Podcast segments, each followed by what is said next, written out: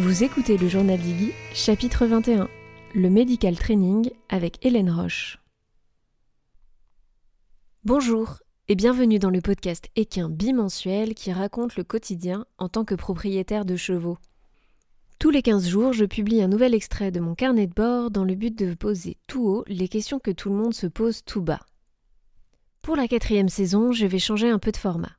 Entre conversations longues avec différents professionnels, réflexions et partage des dernières découvertes pour en apprendre plus sur notre relation homme-femme-cheval.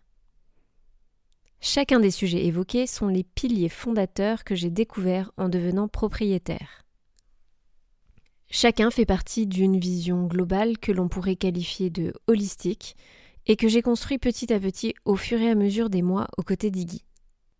Que l'on soit clair, Rien ne laissait présager que moi, simple cavalière de club, j'en arrive à accumuler autant de questions, de sujets et de soif de connaissances concernant nos amis les chevaux.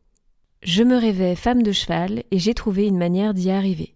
Peut-être simplement en osant chercher toujours plus loin ce que je ne sais pas encore, ce que je ne connais pas encore, pour m'aider à mieux comprendre les chevaux, mais aussi Iggy dans sa singularité.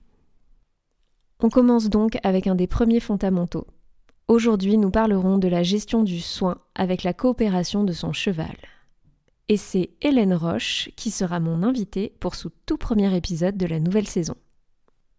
Mais avant de continuer, je vous propose de prendre quelques secondes pour vous abonner au podcast et ainsi ne manquer aucun des précieux épisodes à venir.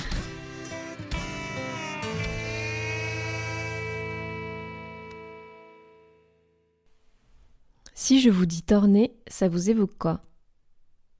Perso, le souvenir le plus immédiat qui parcourt mon esprit, c'est l'utilisation de ce dernier de manière pratiquement systématique lorsque le vétérinaire ou maréchal ferrant franchissait les portes de mon poney club.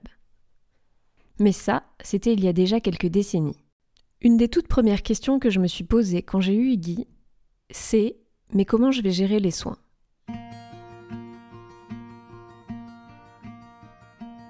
En fait, dès les premières semaines, elle a vu l'ostéopathe qui m'avait conseillé de lui administrer de l'aspégique post-manipulation via une seringue. Refus catégorique. La simple vue de ma seringue, c'était je lève la tête bien haut. Niette. Alors là, j'ai pris conscience que ça allait être bien plus délicat que ce que je n'avais imaginé. L'aspégique en question n'était pas vital, mais s'il l'avait été. J'ai surtout pris conscience que les soins étaient omniprésents même pour le cheval en bonne santé. Rappel de vaccin, prise de sang, de température, vermifuge ou goutte dans les yeux. Que ce soit un jeune cheval ou un retraité de club, la question des soins est une des pierres angulaires du quotidien du propriétaire. Quand on a signé pour, entre guillemets, se coltiner l'éducation de son cheval soi-même, c'est donc une évidence que l'on doit y répondre. Mais pour autant, c'est loin d'être une évidence si votre cheval est déjà débourré, réformé, ou lorsqu'il quitte les rangs du poney club pour faire sa retraite à vos côtés. Alors, votre cheval, est-il vraiment à l'aise dans la pratique des soins? Comment ça se passe de ce côté-là? Il n'est pas rare d'avoir recours régulièrement à la sédation. Aujourd'hui, je ne crois pas me tromper en disant que le medical training ne fait toujours pas partie du parcours d'enseignement des vétérinaires. Et c'est pourquoi il est indispensable en tant que propriétaire d'en connaître les préceptes et d'essayer de les mettre en place pour préparer au mieux vous et votre cheval aux différents rendez-vous et visites côté santé. Je vous propose donc sans plus attendre de rejoindre la conversation entre Hélène et moi sur l'importance du soin et du medical training dans la construction de votre relation avec votre cheval. Bonjour Hélène et merci beaucoup d'avoir accepté mon invitation aujourd'hui. Je souhaiterais pour commencer que vous puissiez euh, vous présenter en quelques mots avec vos mots et nous dire surtout comment vous vous êtes intéressé au medical training. Oui, alors je suis Hélène Roche. Euh, ma formation, c'est une formation universitaire en éthologie appliquée. Donc j'ai un DESS d'éthologie appliquée. Aujourd'hui, on parle d'un master professionnel j'ai fait à Paris 13 et je me suis spécialisée sur le comportement des chevaux en fait par mes stages et puis mes lectures. Et euh, en fait, quand j'ai fait cette formation, j'avais déjà en tête le métier que j'exerce, parce que pour moi, éthologue ou éthologiste, c'est pas un métier, C'est une formation, un cursus, on peut dire un bagage de connaissances, mais pas un métier. Mon métier, c'est faire de la médiation scientifique. C'est-à-dire que je m'attache à rendre accessible les travaux des chercheurs en éthologie, donc spécifiquement plutôt sur les chevaux, mais je me nourris aussi de connaissances sur les autres espèces. Je les rends accessibles pour les personnes qui côtoient les chevaux, soit à titre professionnel, par exemple des enseignants d'équitation, des gérants de pension, euh, des éleveurs, euh, pourquoi pas des vétérinaires aussi. Et euh, aussi, je m'adresse à des personnes qui côtoient les chevaux dans le cadre de leurs loisirs, donc propriétaires de chevaux, cavaliers ou non cavaliers d'ailleurs. voilà. Donc c'est, j'ai un public assez divers, mais qui a une demande un intérêt pour mieux comprendre les chevaux. Et ce que j'essaye de faire passer, au-delà des connaissances, c'est aussi des interrogations, des questionnements sur bah, quels sont ces animaux qu'on a en face de nous, à la fois leur personnalité, leur manière de réagir qui leur sont propres, propres à leur euh, histoire à chacun. Donc euh, voilà, je, me déplace dans toute la France, un petit peu aussi au-delà, euh, Belgique et Suisse. Et j'anime donc des stages, des conférences ou séminaires, hein, ça dépend le format qu'on vise, mais c'est soit quelques sur une demi-heure, une heure, ou sur la demi-journée ou la journée. Et en plus de ça, j'anime des stages d'observation sur les chevaux de Prévalski en Lozère. Donc là, c'est un petit peu différent puisqu'on sort du cadre, je dirais, habituel de, bah, de où on connaît nos chevaux. Et là, ça permet de se décentrer de ce qu'on connaît de l'univers habituel euh, des chevaux pour s'interroger sur leur vie à l'état naturel et en particulier quels sont leurs liens sociaux et, euh, et quels peuvent être les enseignements qu'on peut en tirer pour le bien-être de nos chevaux en conditions de vie domestique. Et donc par ailleurs, j'ai aussi écrit des ouvrages euh, sur le comportement des chevaux. Donc euh, voilà, j'essaye de toucher par différents médias, euh, d'où l'intérêt aussi de participer à un podcast pour être sur différentes, voilà, différents modes de communication. Alors comment m'est venue l'idée ou l'envie de travailler sur le medical training? Ben, En fait, ça s'est fait petit à petit. C'est-à-dire que moi, en tant que propriétaire euh, de chevaux, alors au départ plutôt d'un cheval, Caco, que j'ai eu en 2002, j'avais mon cheval en pension et j'avais euh, petit à petit, hein, je me formais aussi à l'éthologie scientifique et puis au travail à pied. À l'époque, on parlait du horsemanship. C'est qu'en 2003 qu'on a parlé d'équitation éthologique. Donc, euh, donc moi, en tant que propriétaire, j'avais pas spécialement de problème avec mon cheval dans le cadre des soins mais j'étais euh, attachée à faire en sorte que mon cheval me comprenne et je me penchais sur les théories de l'apprentissage et être une bonne euh, enseignante euh, envers mon cheval. Et donc, je décomposais les apprentissages, le travail à pied, etc. Et puis, je voyais des propriétaires qui parfois avaient du mal à, voilà, à faire un soin. Et quand j'ai davantage investi le domaine du renforcement positif que j'ai apprivoisé moi dans mon coin petit à petit euh, en me basant sur euh, les connaissances théoriques que j'avais euh, acquises à l'université, eh je me suis lancée dans ce qui s'appelle le clicker training, donc une technique d'entraînement basée sur les récompenses alimentaires avec un marqueur sonore, alors soit le son du clicker, soit un cloque de langue, par exemple. Ou au début, je travaillais avec le mot bien suivi de récompense. Et voyant que ça fonctionnait très bien, euh, voilà, je me suis un peu plus renseignée, j'ai découvert qu'on appelait ça, il y avait une technique qui s'appelait le clicker training. Et puis, euh, bah, voyant des personnes euh, dans ma pension qui avaient du mal à faire des soins, ça m'est arrivé de proposer tout à fait gratuitement. Hein, en tant que propriétaire, on voit quelqu'un qui galère à l'écurie, bah, on dit bah, est-ce que tu veux que je t'aide? La solidarité entre propriétaires et gardeurs. Voilà, solidarité, tout à fait. Est-ce que tu veux que je t'aide? Là, quand il est 20h, l'hiver, plus ou moins à la frontale, euh, et puis bah, souvent c'était oui. Et, et, puis je me suis rendu compte que voilà, il y avait quand même des, des difficultés euh, là-dessus euh, qui étaient vraiment basées enfin, ouais, sur un manque de connaissances de comment les chevaux apprennent et comment ils comprennent la situation aussi. Donc ça m'est arrivé euh, notamment sur une histoire de pansement, un pansement à un postérieur, un cheval qui s'était fait un clou de rue euh, sur la fourchette. Donc c'était enfoncé un clou. Alors il n'y avait plus le corps étranger, hein, mais il avait de la fièvre, il boitait. Oui, le clou de russe, c'est très douloureux et euh, c'est euh, typiquement le genre d'incident qui demande des soins euh, quotidiens par la Exactement, il fallait défaire un pansement au postérieur, donc c'est déjà plus délicat sur les postérieurs que sur les antérieurs, et donc sur le pied, hein, vraiment sur le sabot. c'était dans la fourchette que c'était rentré. Et donc, bah, en fait, le bruit du, du là, qui, qui, fait un bruit monstrueux, enfin monstrueux pour un cheval, quand on le déroule, ben en fait, ça lui faisait super peur. Donc, euh, ben, il bougeait. Juste, il bougeait. Alors souvent, c'est ça dans les soins. le, problème numéro un, c'est un cheval qui bouge. Et ce qu'on attend de lui, c'est qu'il reste immobile. Et le ne pas bouger, on se dit, ah, il faut pas qu'il bouge. Ben, en fait, on le transforme en, j'aimerais que tu restes immobile et je vais te, moi, je dis, je le paye pour ça. Et donc, sur ce cheval-là, j'avais vu qu'il galérait. Alors, défaire le pansement, c'était, je crois même que défaire le pansement, c'était pas forcément évident. Oui, car dans le cas d'un postérieur, en plus, on se retrouve en zone aveugle pour défaire le pansement. Voilà, et en plus c'est dangereux parce que euh, le cheval peut vite euh, lever le postérieur et puis euh, nous bousculer, même si il veut pas forcément nous taper. Là, ce cheval-là, il cherchait pas à taper, mais juste il avait peur. Donc du coup, moi j'ai décomposé en bien ou cloque avec la langue et récompense. Et en fait, ça a été résolu très vite. Et puis, bah, par la, enfin, la propriétaire n'a plus besoin de me demander d'intervenir parce que on avait passé, euh, voilà, le cheval avait compris la situation et c'était bon. Et puis d'autres fois, ça a été, euh, je me souviens, ça c'était assez amusant. Une, euh, une, propriétaire qui avait son cheval dans le même pré que le mien. Je proposais un temps quelques séances de travail au clicker training. Et puis elle a dit, ah non, clicker training, là, c'est des exercices de cirque, ça, voilà. Elle n'était pas fan de l'idée. Et donc, elle n'avait pas fait spécialement appel à moi. Puis un jour, elle a eu des problèmes pour soigner les yeux de son cheval.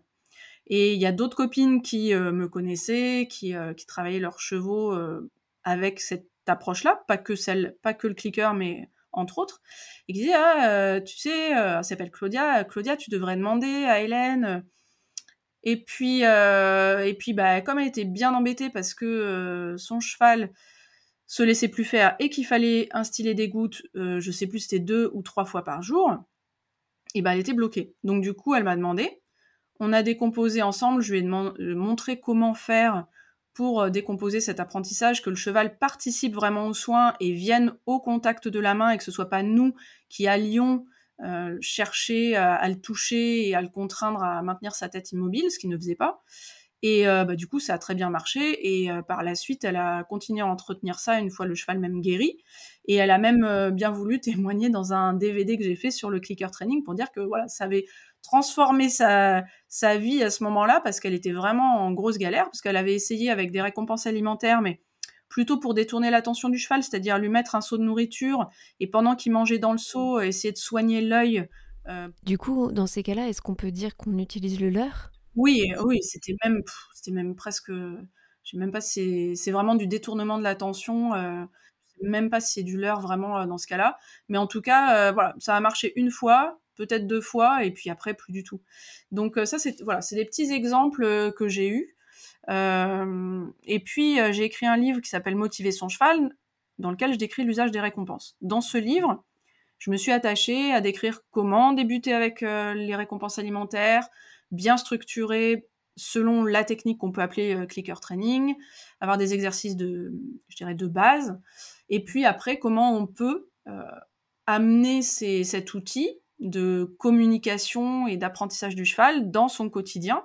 Alors à la fois avec euh, bah, des tours de cirque pour ceux que ça peut intéresser, ou euh, bah, dans le travail, le début du travail monté, euh, et puis la résolution de problèmes. Et dans mon chapitre sur la résolution de problèmes, j'ai mis certains exercices, certaines progressions pour les soins. Donc j'ai décrit par exemple les injections. Alors je ne l'ai pas inventé, je suis allée le chercher d'une scientifique qui s'appelle Sue McDonnell, qui a décrit toute une procédure pour les chevaux qui sont difficiles aux injections et euh, qu'elle réhabilite euh, parce qu'elle est dans une clinique vétérinaire aux États-Unis. Et elle décrit son, processus qui est basé en fait sur le clicker training, tout à fait de, la même façon, même si elle n'utilise pas l'objet clicker, elle utilise un mot suivi d'une récompense alimentaire, et elle décrit euh, comment elle le fait pour des chevaux qui sont très difficiles, ou même aussi pour des chevaux qui posent pas de problème. Donc je l'ai fait pour voilà sur les injections. Je l'ai fait également sur les soins aux yeux parce que finalement, euh, bah, c'est quelque chose que j'ai pas mal expérimenté, qui est assez malheureusement fréquent pour des chevaux peut-être plus qui vivent dehors. Euh, je sais pas. En tout cas, c'est vraiment un problème euh, assez fréquent, récurrent et très vite difficile à résoudre parce que bah, soit on y arrive, soit on n'y arrive pas. Enfin, c'est très binaire. C'est pas comme sur d'autres soins où on peut plus ou moins en étant rapide, machin. Là, non, c'est, on met la goutte ou la pommade, on n'y arrive pas.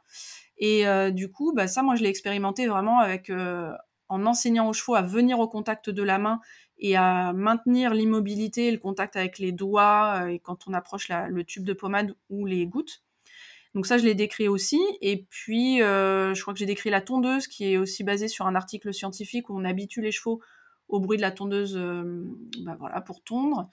Et bah voilà, pour les soins, je crois que c'était tout dans ce livre-là. Donc ce livre, il est sorti en 2013. Donc moi, je me suis dit, c'est bon, j'ai fait ma part sur l'entraînement aux soins. Je veux dire, le principe, il, se comprend. Puis au fil des années, donc ça fait quasiment dix ans maintenant, donc je l'ai écrit en 2012, paru en 2013, j'ai rencontré des gens qui avaient des difficultés pour les soins et qui même si j'avais écrit Motiver son cheval, ben, ils n'étaient pas forcément intéressés par le travail au clicker, donc euh, ils n'allaient pas acheter Motiver son cheval juste pour euh, résoudre tel problème. Et puis euh, tel problème, c'était pas ceux que j'avais décrits dans mon livre. Alors moi je me disais bah c'est bon, c'est pareil, il faut juste appliquer la même méthode. Bah en fait, voilà, moi j'ai cette expérience là de d'expérimenter les soins au quotidien avec mon cheval, mes chevaux maintenant, puisque j'en ai plusieurs, avec quelques autres, euh, voilà, des copines ou des personnes qui ont pu être en difficulté ou que j'ai pu voir en stage.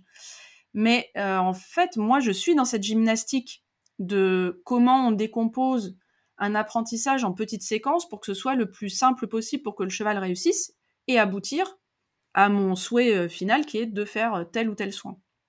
Et donc finalement, voyant aussi l'intérêt grandissant également d'une d'une copine qui est devenue vétérinaire et qui a fait ce sujet-là pour son euh, doctorat vétérinaire, sa thèse vétérinaire.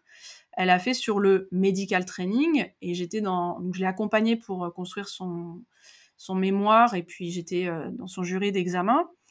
Bon, elle a repris en fait ce que j'ai fait dans Motiver son cheval et et c'est assez marrant parce que les vétérinaires qui ont relu son travail, on dit, euh, je crois une de ses encadrantes lui a dit ah mais tu devrais, elle s'appelle Léa Gély, tu devrais Léa euh, euh, faire des fiches pour tous les soins. Elle dit bah c'est bon, je vais pas faire un catalogue, enfin c'est hyper long quoi de faire ça. Et du coup je me suis dit ouais, oui c'est vrai que c'est une, fois qu'on l'a fait pour quelques soins, je veux dire écrit, décrit, expliqué, on dit bah c'est bon, c'est la même chose pour le reste.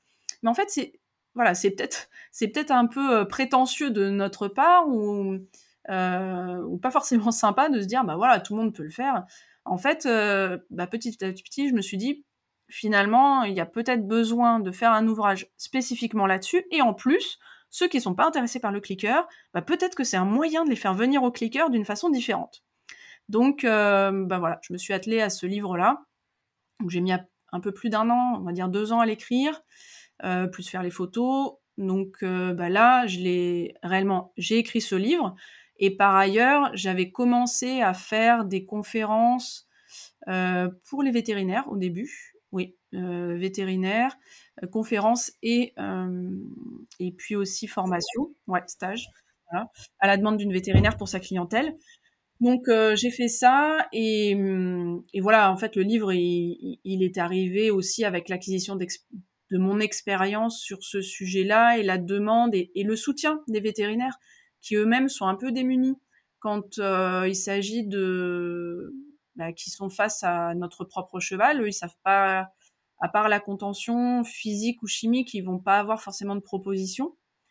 Et euh, eux-mêmes sont en difficulté après avec euh, des chevaux qui vont pas arriver à ausculter ou à soigner, ou alors ils arrivent à les soigner, mais derrière l'observance du traitement est pas suivie parce que le propriétaire, euh, bah, lui, il n'a pas ses outils, euh, soit de contention physique, et encore, c'est pas forcément ça, c'est plutôt la contention chimique euh, qu'il va pas pouvoir employer tous les jours. Enfin, on imagine des soins aux yeux, il va pas faire trois fois par jour une sédation pour ça.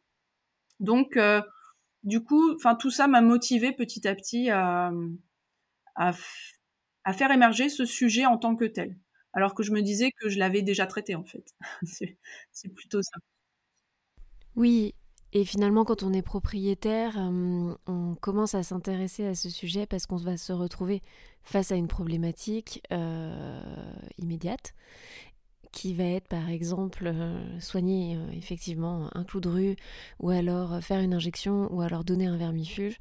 Et on a du mal à sortir du cadre bah, de cette mission et d'y voir comme un exercice qui requiert euh, un mode d'apprentissage en tant que tel. Alors que, bah, forcément, si par exemple on ouvre un livre medical training, on sait que ça va recouvrir un ensemble euh, finalement d'exercices autour du soin. Et du coup, c'est ça qui... Euh, bah, en fait, c'est un autre point d'entrée pour nous permettre de vraiment nous intéresser en fait au sujet et de comprendre euh, l'ensemble de la méthode et des différents modes d'apprentissage autour du soin. Voilà, tout à fait.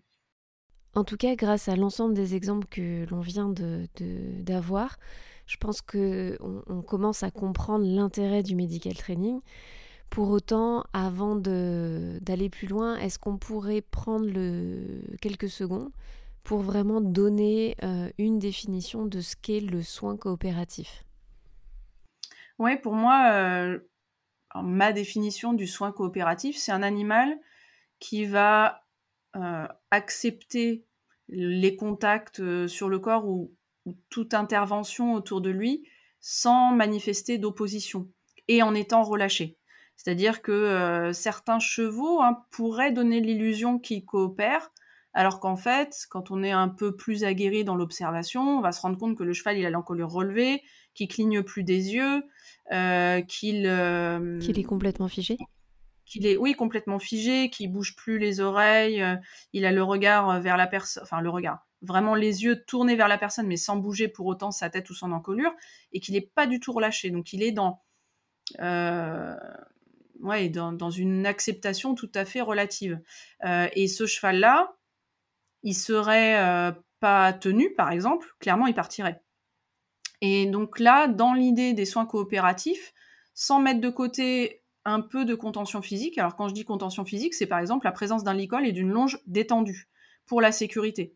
Parce qu'on n'est pas tout seul, parce qu'il y a du matériel qui peut coûter cher autour des examens, euh, des, matériels pour examiner les chevaux, hein. je pense aux échographes, aux appareils de radiographie, etc.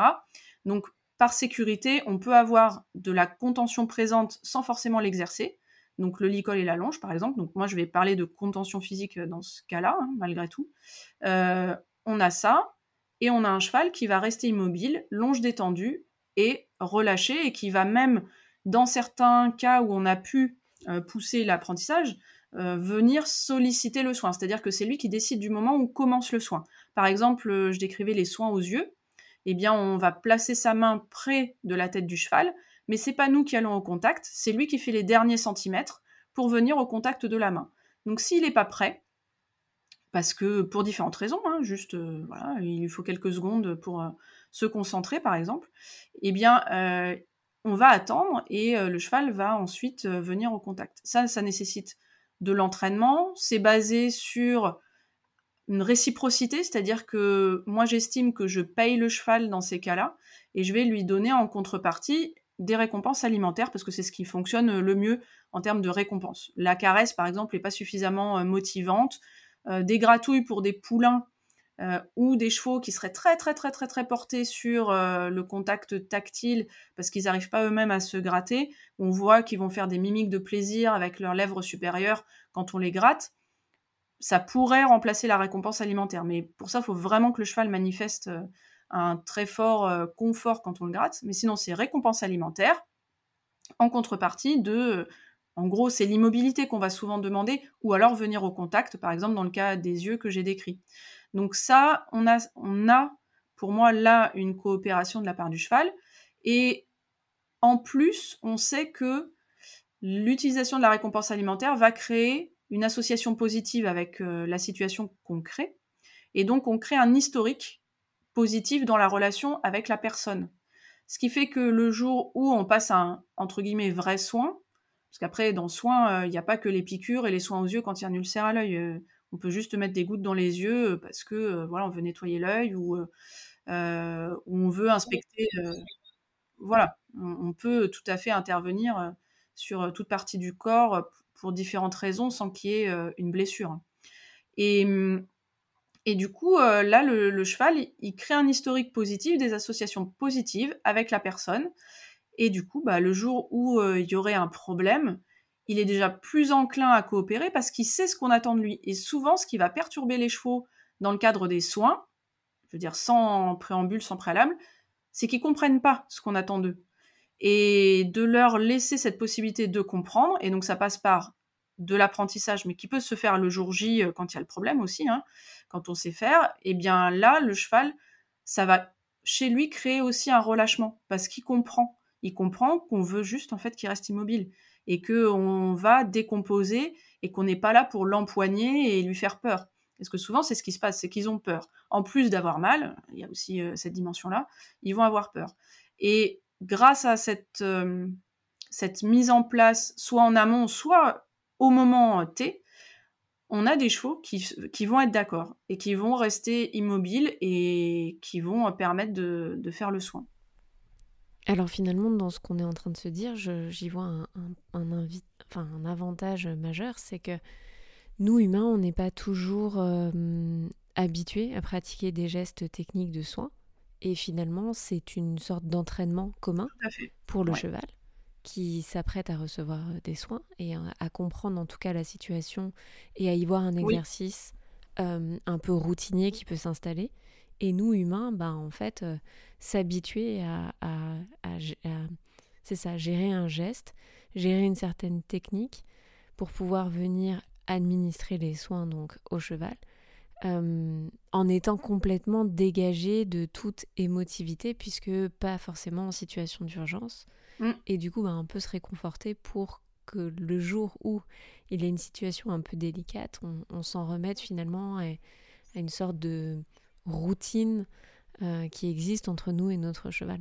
Oui, c'est vrai, parce que même des choses simples comme la prise de température, je dis simple parce que ça fait partie des contrôles euh, que le vétérinaire, par exemple, va faire, ou euh, si vous l'appelez parce que votre cheval, vous voyez que il va pas très bien, mais bon, il y a rien de majeur, tout ça. Le vétérinaire va dire est-ce qu'il a de la température? Est-ce qu'il a de la fièvre, votre cheval? Oui, c'est pas forcément su de tous, mais prendre la température, c'est vraiment un des gestes de, de, soins, enfin en tout cas d'actes médicaux que, que, le propriétaire doit être capable de pouvoir faire en autonomie. Ouais, on devrait pouvoir euh, le faire soi-même, et ça, si on l'a jamais fait, bah Déjà, on ne sait pas comment euh, bien tenir son thermomètre, euh, qu'est-ce qu'on fait de la queue là qui nous gêne euh, devant l'anus, combien de temps il va mettre ce saleté de thermomètre pour sonner, voilà. Et, tout ça, en effet, c'est des petites choses sur lesquelles je pense que, en effet, vous avez raison, c'est bien de nous-mêmes en tant qu'humains s'entraîner à ces gestes-là pour que, bah voilà, ce soit beaucoup plus fluide quand on le fait et qu'il y en a une nécessité urgente. Oui, ce qui est intéressant et finalement on s'en rend bien compte depuis le début de notre conversation, c'est que on a donné plein d'exemples différents. Euh, le propriétaire va être le donneur de soins euh, de son futur cheval euh, au quotidien. Et quand on parle de soins, on s'agit, enfin, il ne s'agit pas toujours d'actes médicaux en tant que tel. Euh, mais, mais ça peut être aussi vraiment les soins du quotidien, comme, euh, euh, ben, comme on l'a vu, donner un vermifuge ou, ou administrer des gouttes dans les yeux, etc. etc. et on ne peut pas faire forcément appel à un vétérinaire pour faire voilà, ce, genre de, de manipulation euh, en fait récurrente dans la vie du cheval et dans notre quotidien euh, à ses côtés. Du coup, je me dis pour, euh, pour, continuer, est-ce qu'on pourrait pas faire un petit tour d'horizon de l'ensemble des soins en fait qui peuvent être concernés ben, voilà, par le medical training et en tout cas par l'apprentissage en clicker training et en renforcement positif? Ouais, on peut faire un petit tour d'horizon, mais déjà, ça va être de pouvoir toucher son cheval partout. Donc euh, la main à plat, de pouvoir explorer toutes les parties du corps. On dit bah oui, toutes les parties du corps, bah oui, mais c'est euh, si je veux aller entre les antérieurs, sous le ventre, au niveau des mamelles ou du fourreau, autour de l'anus ou de la vulve, ben je dois pouvoir le faire. Alors c'est pas, euh, on se dit bah oui, mais bon, c'est pas forcément sympa. Bah ouais, mais si vous avez une tique, une tique à enlever, bah vous serez content de pouvoir toucher votre cheval ou votre jument à cet endroit, à ces endroits-là précisément sans euh, que ça agace votre cheval ou qu'il gigote et que du coup, bah, la tique, vous pouvez pas l'enlever, quoi, par exemple. Et, mmh, et, ça, voilà, déjà, ça commence par pouvoir euh, toucher euh, toutes les parties du corps, du la pointe de l'oreille à la pointe de la queue, en passant par le bout du nez et la pointe des sabots. Voilà, sans même lever un pied, parce que ça, c'est aussi, il faut faire la différence entre je te caresse partout, même sur les jambes et donner les pieds. Ça va être pouvoir toucher aussi des parties plus internes, en particulier bah, l'intérieur des oreilles, les gencives. C'est un examen qui va être fait par les vétérinaires quasiment systématiquement. Ils vont regarder les gencives. La couleur est un indicateur, oui. La couleur, exactement. Donc, euh, c'est plutôt les gencives. Ça peut être au niveau de la vulve pour les juments. Euh, ça peut être au niveau des paupières, mais vous voyez que bon, on se dit c'est plus facile au niveau de la bouche, quoi, hein, parce que les chevaux sont plus souvent manipulés au niveau de la bouche. Et puis on regarde le remplissage capillaire à cet endroit-là. Donc on appuie son pouce sur les gencives, on retire et puis on regarde en combien de temps euh, la gencive se recolore. En cas de colique, euh, ça peut être un, c'est un examen qui est systématiquement euh, effectué aussi parce que ça, en endurance aussi, parce que ça, ça peut refléter la déshydratation. Donc, bah, être touché au niveau des gencives. ça va ensuite être pour moi aussi pouvoir manipuler la lèvre euh, supérieure, donc le bout du nez, euh, pouvoir le saisir dans ses mains, euh, avec une main par exemple. Je pense que c'est important, alors bon, déjà voilà comme ça, mais c'est important aussi pour prévoir. Alors on, peut, on pourrait avoir une longue discussion pour ou contre le torné. Le torné est un outil de contention qui consiste à, avec une ficelle qui est attachée à un bâton, qui va euh, s'enrouler autour de la lèvre pour quelques minutes. Normalement, ça doit, le tourné ne devrait pas être appliqué plus que quelques minutes, et qui va provoquer une inhibition des mouvements chez le cheval. Et normalement, l'application du tourné est un, pas pour les vétérinaires, hein, euh, souvent, pour appliquer une autre contention, une contention chimique en l'occurrence, pour pouvoir travailler en sécurité. Donc ça va être, ou alors pour faire un examen assez euh, rapide, mais par exemple, passer une sonde euh, dans l'œsophage, faut passer par les naseaux, faut pas que le cheval bouge du tout. La sédation, euh, voilà, ça peut être délicat dans ces cas-là parce que ça peut avoir un, effet qui est pas recherché, bref pour la déglutition. Donc le torné peut être un outil. moi, je suis ni pour ni contre. Je pense que ça dépend vraiment, vraiment des cas. Et certains vétérinaires vont euh, jurer que par ça, donc là, là pour moi, ce sera gênant. Si on ne jure que par ça et que par défaut on va utiliser le tourné, là ça me gêne. Mais par contre, se dire, bah ça peut arriver que euh, on est dans une situation d'urgence, le cheval est en grande souffrance et euh, le vétérinaire n'arrive pas pour différentes raisons à appliquer une tranquillisation par voie veineuse ou, que sais-je. Et donc là, le tourné peut être utile. C'est on va dire, dans ces pratiques-là, ça va être exceptionnel, mais voilà, on peut être confronté à l'exception. Donc pour moi, un donc c'est stressant. On va dire, on est dans une situation d'urgence, c'est stressant. Et le cheval euh, serait réticent au fait qu'on lui touche le bout du nez, on va augmenter une dose de stress.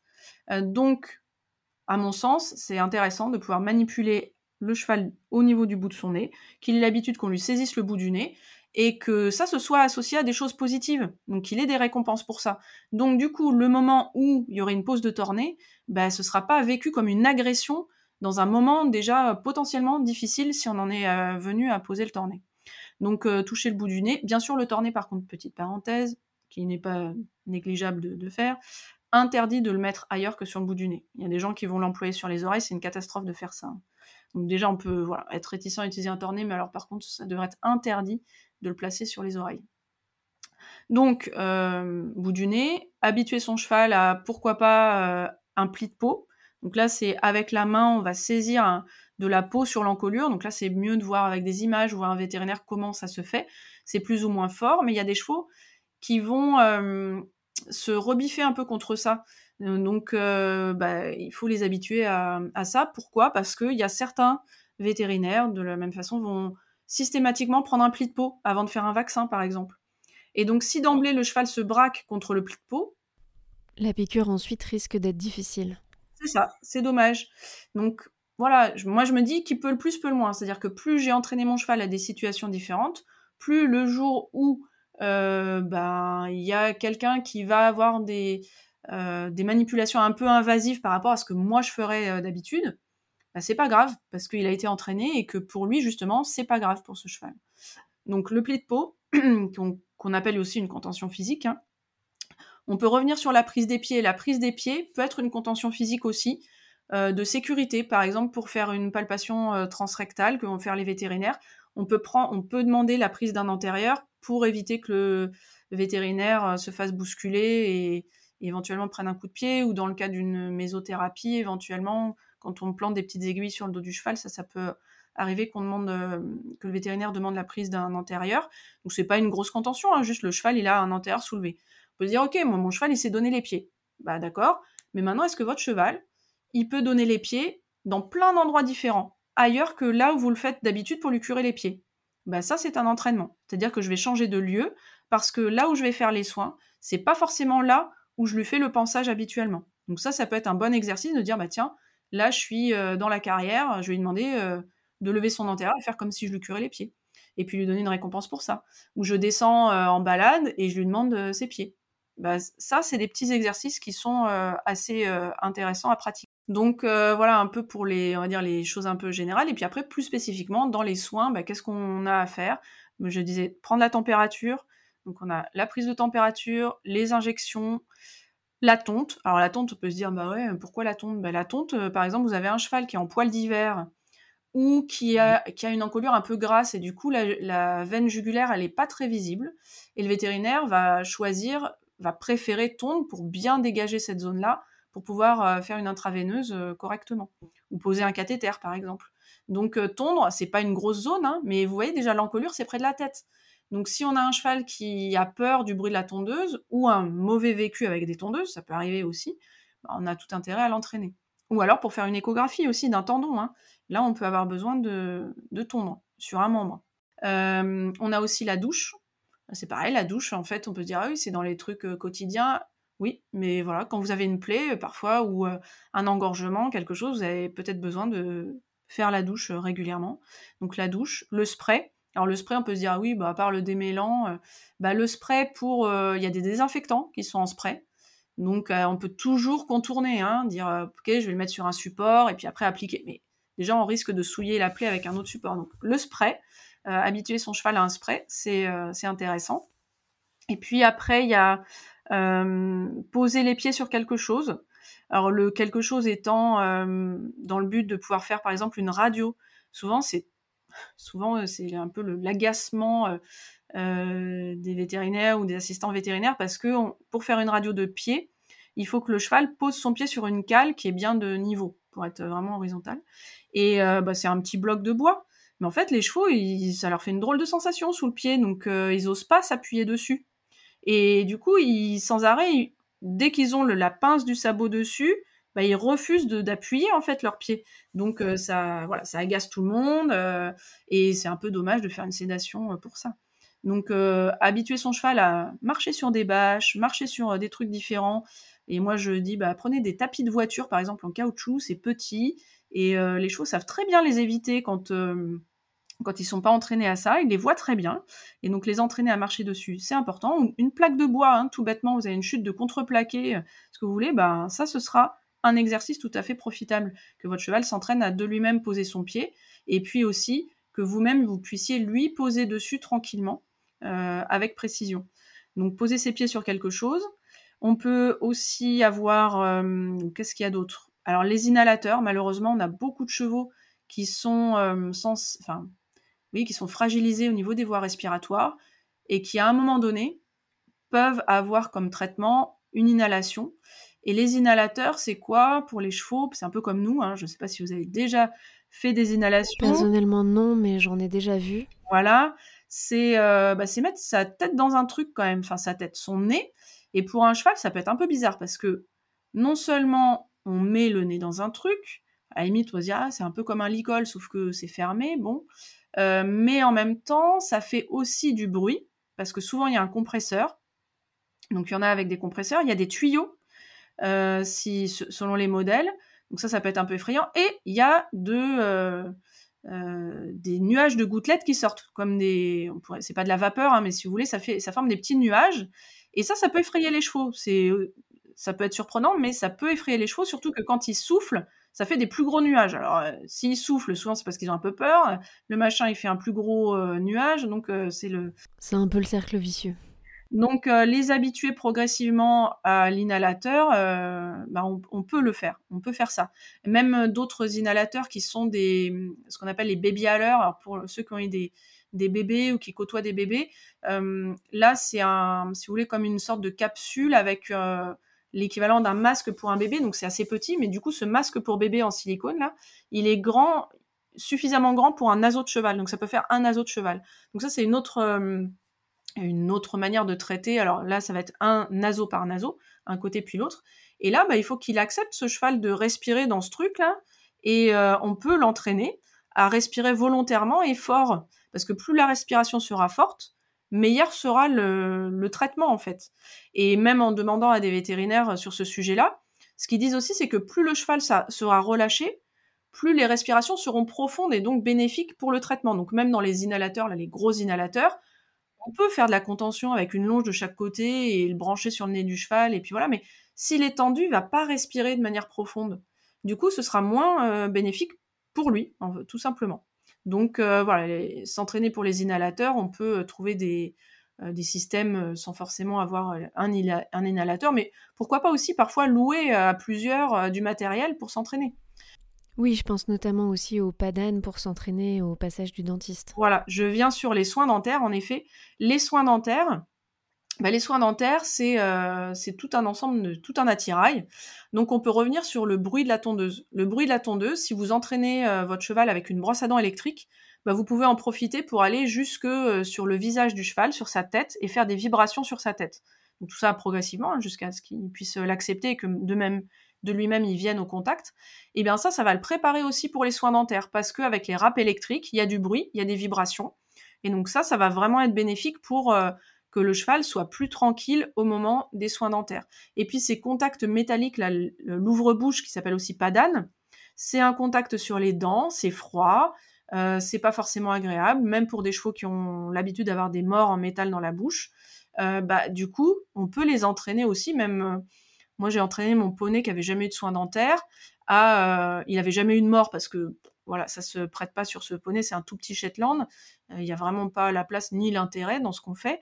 Et donc, euh, j'ai pris le mort de mon cheval, un grand mort en métal. Et euh, d'abord, je lui ai fait toucher volontairement, puis introduit dans la bouche, laissé recracher. Et j'ai même fait exprès que ça lui cogne les dents. Mais je l'ai récompensé à chaque fois. Donc du coup, c'est devenu quelque chose de ok, c'est pas super agréable, mais en même temps, c'est pas grave. Et même, c'est payant. Donc c'est plutôt sympa. Et donc ça, ça a permis de préparer pour les soins dentaires. Après, voilà, sur les soins dentaires, moi je suis partagée justement avec ce poney. J'ai eu trois fois des soins dentaires qui se sont très bien passés, avec deux fois la même personne, une autre fois avec une personne différente, même une quatrième personne différente. Enfin, trois personnes différentes sur quatre soins. Et il y a une autre fois avec un autre professionnel, ça s'est mal passé. Et j'arrive pas à déterminer pourquoi. Du coup, la fois, et donc il s'est, pour dire mal passé, c'est-à-dire qu'il a commencé à se mettre debout une première fois, légèrement, une deuxième fois un peu plus fort et une troisième fois à la verticale avec bien sûr le padane euh, écarté, donc euh, la bouche ouverte, donc c'est hyper dangereux parce qu'ils peuvent se fracturer la mâchoire dans ces cas-là. Et là, je ne sais pas dire pour quelle raison ça s'est mal passé. C'était pas le moment où il y avait la râpe électrique, c'est quelque chose que faisait dans sa bouche le praticien dentaire équin. Et hum, j'ai pas la solution. Donc euh, bon, moi ma solution ça a été de pas refaire appel à cette personne-là puisque les trois autres personnes ça s'était bien passé. Euh, mais du coup, la fois suivante, donc cette année en l'occurrence, euh, j'ai, pour ma sérénité, pour la sienne, j'ai choisi de faire sous sédation avec la vétérinaire. Pour être sûr que voilà, je puisse lui entretenir les dents. Et la prochaine fois, je pense qu'on essaiera de nouveau sans sédation. Mais voilà, je suis pas non plus opposée à la sédation parce que là, c'était extrêmement dangereux la réaction qu'il avait eue et, et ça tenait au praticien et pas à moi là pour le coup, puisque j'avais un historique de quatre années précédentes où on avait pu lui faire euh, bien. Donc euh, les soins dentaires, et puis qu'est-ce qu'on peut rajouter? J'avais dit poser un pied sur une surface inconnue, mais aussi euh, les quatre pieds sur une surface inconnue. Qu'est-ce que ça peut apporter ça? Bah, Le jour où il y a besoin, par exemple en clinique, de peser un cheval, il y a plein de chevaux qui vont être réticents à mettre leurs pieds. Alors il y a plein de balances différentes, parfois avec une marche, parfois contre un mur, parfois pas contre un mur, parfois ça brille, parfois ça brille pas, mais plus les chevaux sont habitués à mettre les pieds bah, sur un coup sur une bâche, un coup sur un tapis, un coup sur euh, bah, dans une flaque, plus on les habitue à ça, plus ce sera facile le jour où, bah, par exemple, c'est euh, aller sur une balance. Et puis, euh, deux derniers points. alors, j'ai peut-être pas fait tout le, tour, mais oui, ça nous donne déjà quand même un large spectre de tout ce qu'il est possible de faire. C'est aller dans un espace étroit. Alors, c'est, ça peut même servir pour monter dans un vent. Euh, vous faites un auxerre assez large, donc deux barres d'obstacles, un peu écartées, et vous entraînez votre cheval à passer dans cet espace, à s'arrêter dedans, à reculer. Et ben ça, ça peut l'entraîner pour aller dans une barre de contention pour un examen en clinique vétérinaire. Et ça peut tout à fait rendre service parce que en, clinique vétérinaire, ils peuvent aller dans ces barres d'examen et donc avoir un petit historique de manipuler le cheval pas à pas, rentrer dans un espace exigu, bah, c'est tout, tout à fait profitable. Et puis aussi, entraîner le cheval à aller dans des endroits qu'il n'a pas toujours l'habitude de fréquenter.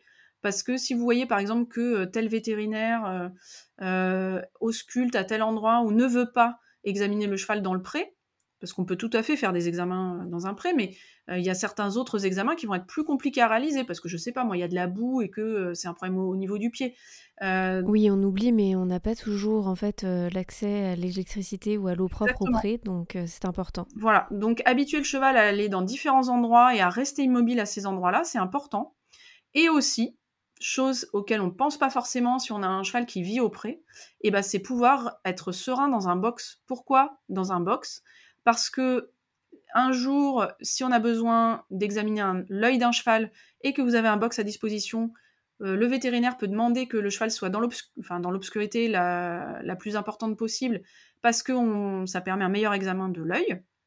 Et donc le box s'y prête bien. Si votre cheval n'est jamais rentré dans un box ou très rarement, qu'il y a des mauvais souvenirs, bah, ça va être compliqué. Et puis euh, bah, pareil, s'il va euh, en clinique, on peut mettre à disposition un box d'attente pour patienter, ou alors une hospitalisation, euh, bah, c'est bien aussi que le cheval ait l'habitude de fréquenter les box. Donc voilà, habituer son cheval à y rentrer volontairement, avoir des récompenses à cet endroit-là, bah, je pense que c'est hyper précieux. Puis bien sûr, hein, les vermifuges, donc ce qu'on peut mettre dans la bouche d'un cheval, tout ça, le cheval peut aller de lui-même au contact de la seringue et, et prendre, venir, voilà, ne pas fuir la seringue qui vient au niveau de sa bouche. Merci Hélène, je crois qu'on a fait un sacré tour de ce qu'il est possible de faire. je crois aussi. Alors là, c'est le moment où je vous annonce que nous ne sommes qu'à la moitié de l'épisode.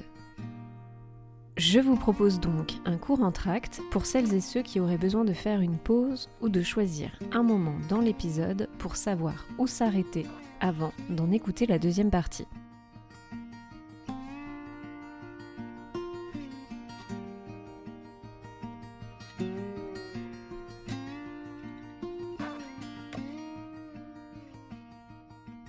Pour les autres, nous allons enchaîner tout de suite. Nous y parlerons âge du cheval, expérience, conditions d'apprentissage et environnement pour que le medical training soit une réussite. Vous êtes prêts? C'est parti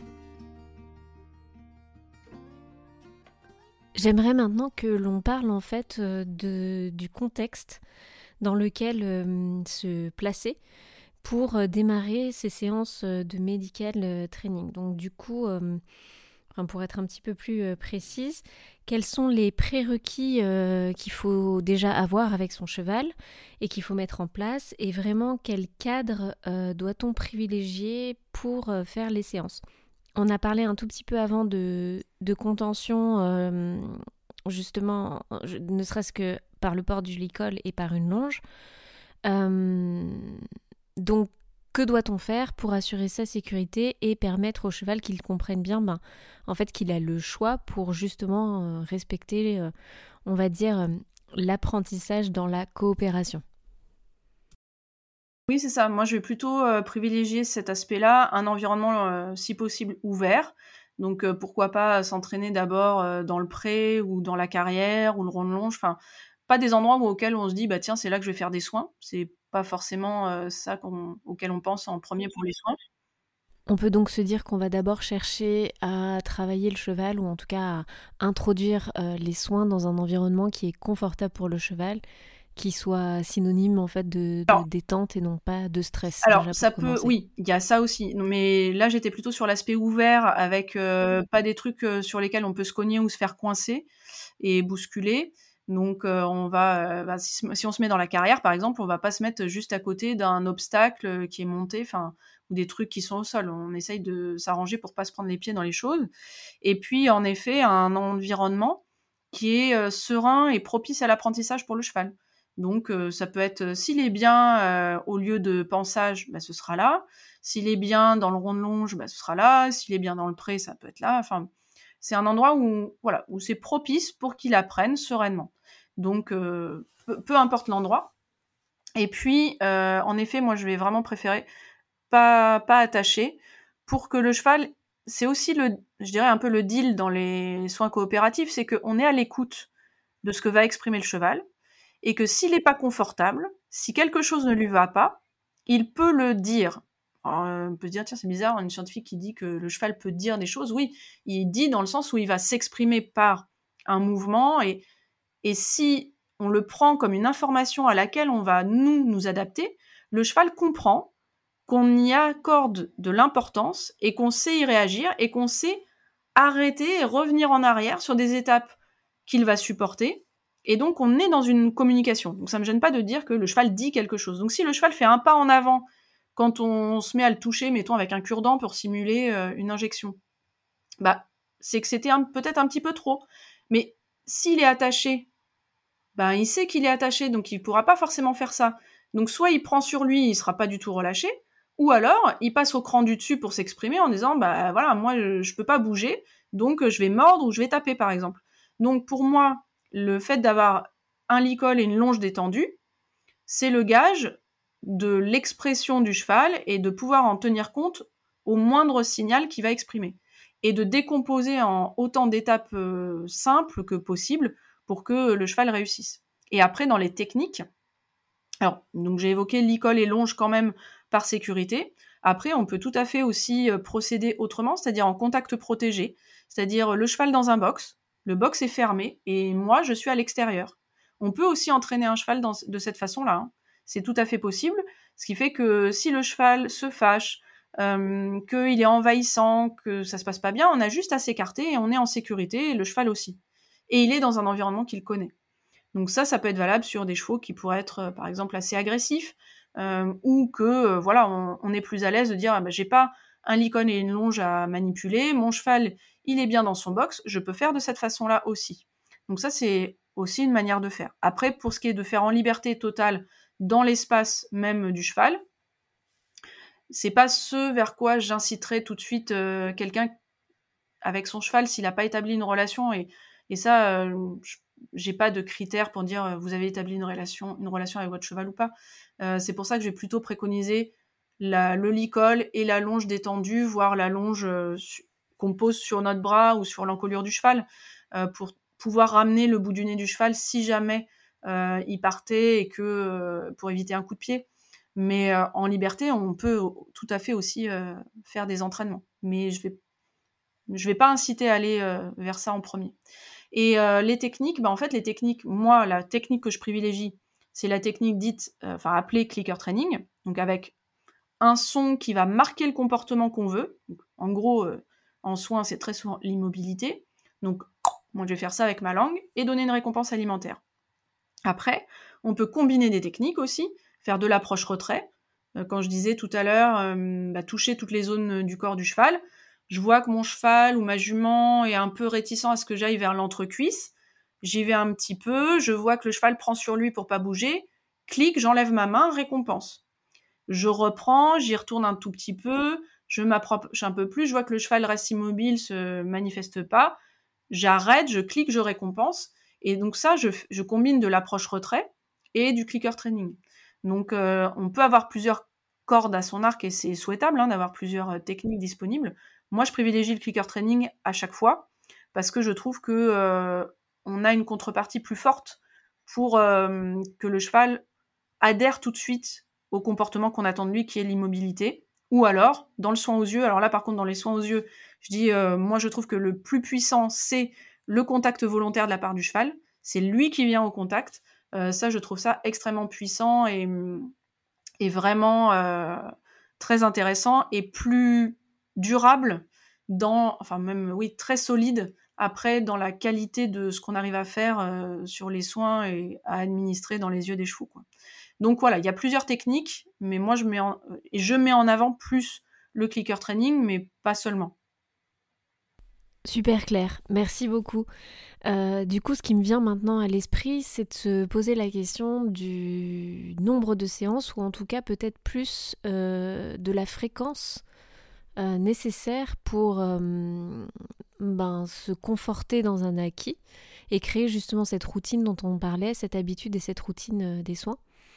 J'ai un exemple qui me vient en tête, typiquement, bon ben voilà, je travaille mon vermifuge, euh, je commence trois semaines avant.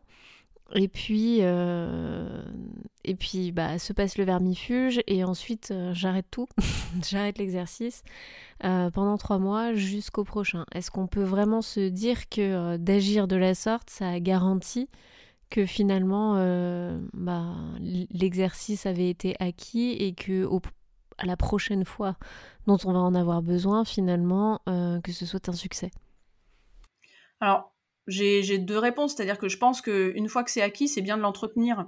Euh, et puis, les chevaux prennent plaisir aussi, parce que c'est quelque chose finalement euh, sur lequel il y a une bonne contrepartie qui les intéresse, donc ils sont bien motivés pour participer. Donc, euh, je pense qu'on a vraiment intérêt à faire ça. Et aussi, il y a quand même quelques soins dans lesquels ça se passe pas bien de leur point de vue malgré l'entraînement, c'est-à-dire typiquement le vermifuge sur certains chevaux bah, le jour où c'est vraiment la pâte de vermifuge, euh, bah, ils aiment pas ce goût-là, donc euh, derrière ils veulent même pas prendre une récompense parce qu'ils trouvent que le goût est trop pourri dans leur bouche et du coup ils, sont, un peu vexés, quoi. Je pense qu'on peut vraiment dire les choses comme ça. Euh, sur les quatre, c'est le seul qui réagit fortement comme ça, c'est-à-dire que dès que je lui ai fait, il s'en va et puis on a l'impression qu'il boude, quoi. Il veut plus que je l'approche, tout ça. Et puis une fois qu'il aura bu, mangé, tout ça, c'est bon, il voudra bien participer à d'autres trucs. Mais sur les, je pense l'heure qui suit, c'est pas la peine de trop lui parler. Et il est un peu vexé par le sujet, alors que lui mettre des choses dans la bouche, euh, si c'est pas du vermifuge, il y a aucun problème. Donc euh, là, bah oui, dans ces cas-là, je pense qu'on a vraiment intérêt à renforcer l'idée que mettre quelque chose dans la bouche, c'est pas systématiquement pour le vermifuge, parce qu'on a quand même ce, souci-là. Et puis euh, certains entraîneurs euh, là, je pense aux clickers, hein, pas spécialement chevaux, mais sur des animaux sauvages.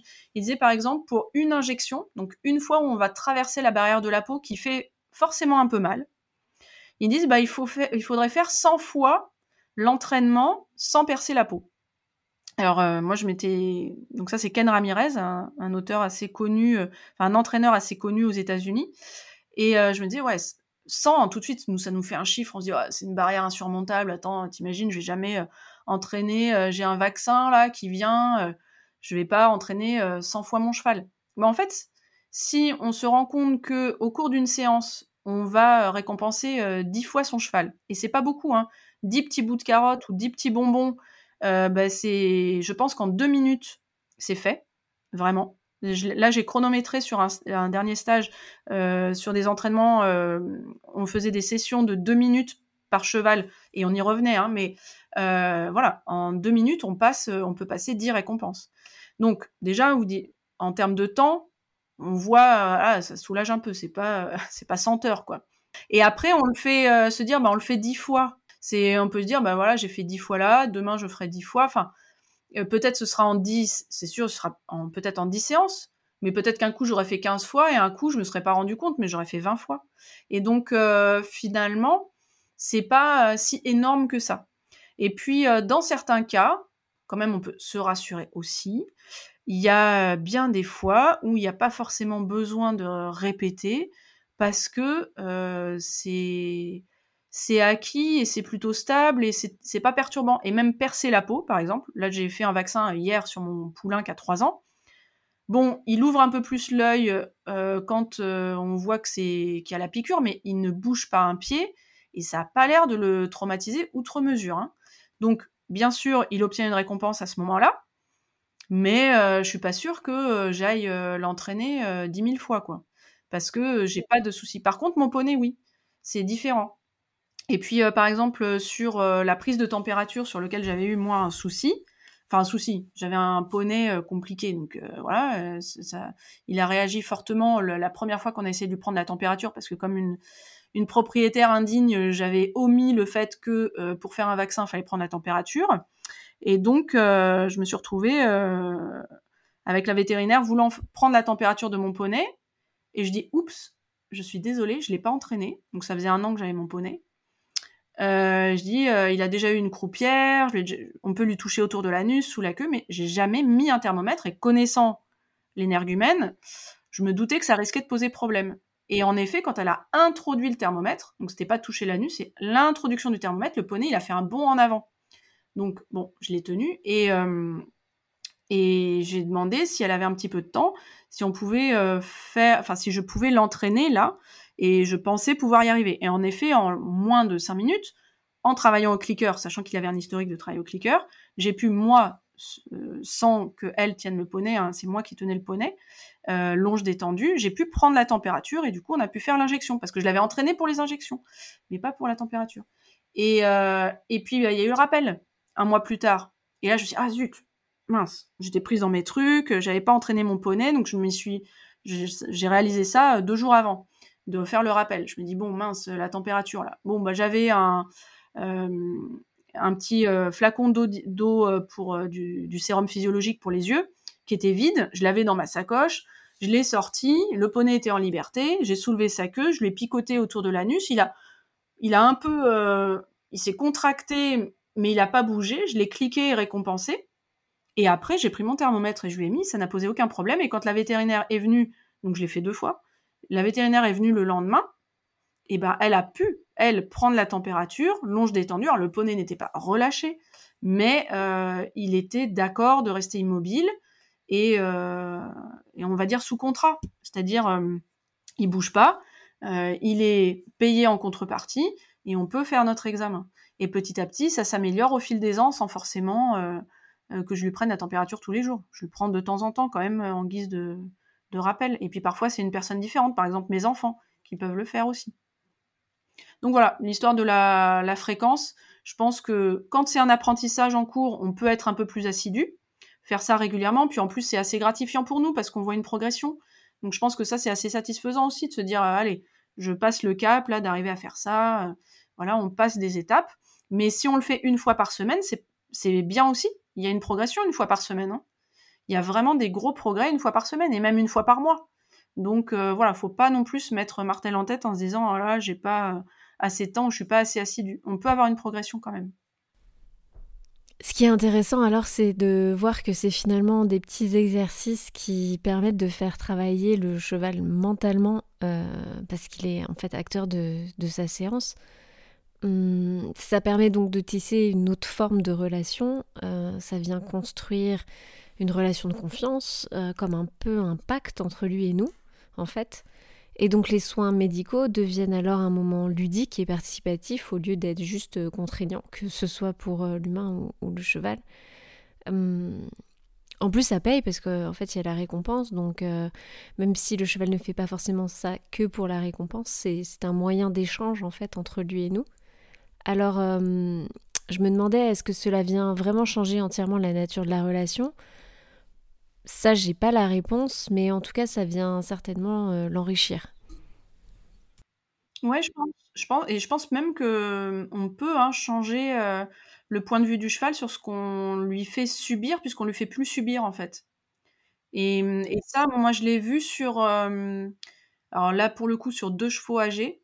Señorita qui avait autour de 27 ans. Enfin, en tout cas, je m'en suis occupée surtout les dernières années de sa vie, donc de 30 à 35 ans. Euh, une jument qui se laissait pas attraper et voilà, voir quelqu'un arriver, c'était forcément elle prenait la fuite. Donc déjà, il y avait la phase de pouvoir l'attraper, mais même après, finalement, euh, je me souviens d'une fois où on voulait examiner euh, au niveau de la vulve parce qu'elle avait des écoulements, des infections probablement à répétition et tout ça. Donc, fallait faire une palpation à, ce niveau-là. Et bon, bah, quand euh, la vétérinaire a commencé à la toucher, euh, la jument a tressailli, elle s'est mise à bouger. Enfin, c'était impossible d'envisager de, mettre le bras dans, son vagin, quoi.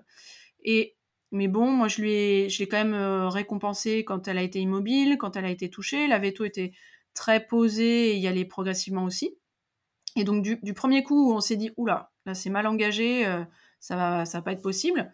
Et ben, en fait, la jument, elle a changé de comportement. Enfin, elle a accepté. Je dis pas non plus qu'elle était relâchée, mais elle est restée immobile. Elle n'a pas cherché, par exemple, à fuir ou à taper, euh, et on a pu faire euh, l'examen. Donc ça, c'était quand même euh, Après, on avait tissé toutes les deux une relation de confiance, hein, c'est sûr. Et pareil avec un, vieux cheval aussi de Samson qui avait 24, 20, oui, 24 ans. pareil, qui ne se laissait pas attraper, qui était réputé violent pour les soins quand il était en club, de ses 3 ans à ses 18 ans. bah lui, pourquoi je m'en suis occupée C'est parce qu'on pouvait plus le vermifuger. du coup, il n'était pas pareil non plus, pas vacciné, etc. Bon, moi, mon objectif, c'était quand même qu'il soit vermifugé. Donc, c'était un peu, je m'étais un peu mis ça dans le crâne. Alors, comment je l'ai apprivoisé? Bah, C'était d'abord pouvoir l'approcher, le gratouiller, lui donner une récompense, m'en aller. Et puis après, une fois que j'ai pu mettre le licol, pendant une semaine, je suis venue lui donner à manger dans un seau. Et je lui je l'ai trahi une fois avec mon vermifuge que j'avais dans ma sacoche. Et il a très bien reconnu ce que c'était parce qu'il était en train de manger. Déjà, je me suis demandé ce qui lui arrivait. Il est venu comme il venait d'habitude, et j'avais en fait le piston du, du, vermifuge qui dépassait de la sacoche. Donc c'était blanc, ça contrastait. Donc ça se repérait, mais moi, il l'avait vu. Donc il quand il s'est approché, il s'est arrêté net. Il m'a regardé, en plus c'était un grand cheval, il m'a regardé de, de, son, de sa hauteur. Puis voyant que bon, c'était moi, il y avait le saut, tout ça, on avait quand même un peu discuté ensemble plusieurs jours, ça semblait, je semblais être quelqu'un de fiable. Je pense que c'était un peu ça qu'il a calculé, quoi. Il est venu manger, je lui ai mis son licol et tout.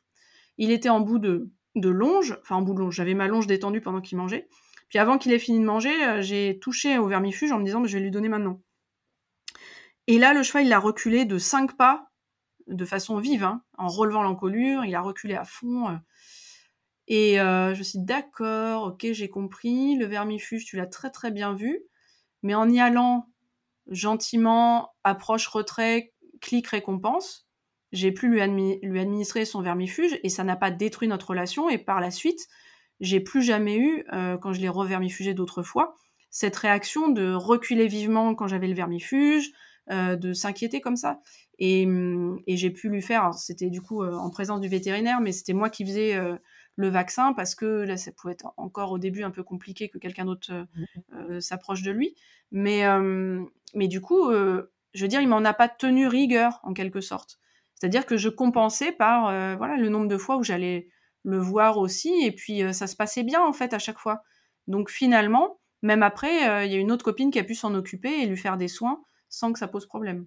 Donc oui, je pense qu'on peut aussi inverser la vapeur et même créer d'autres relations avec des chevaux qui n'ont pas forcément un passif facile avec les soins.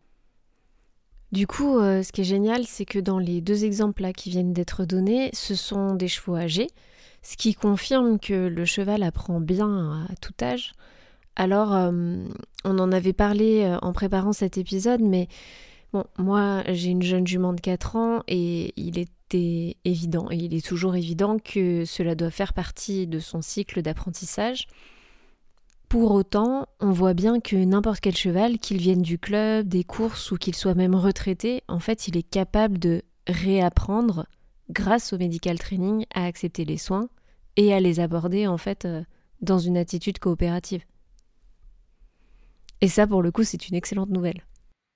Oui, ouais, tout à fait.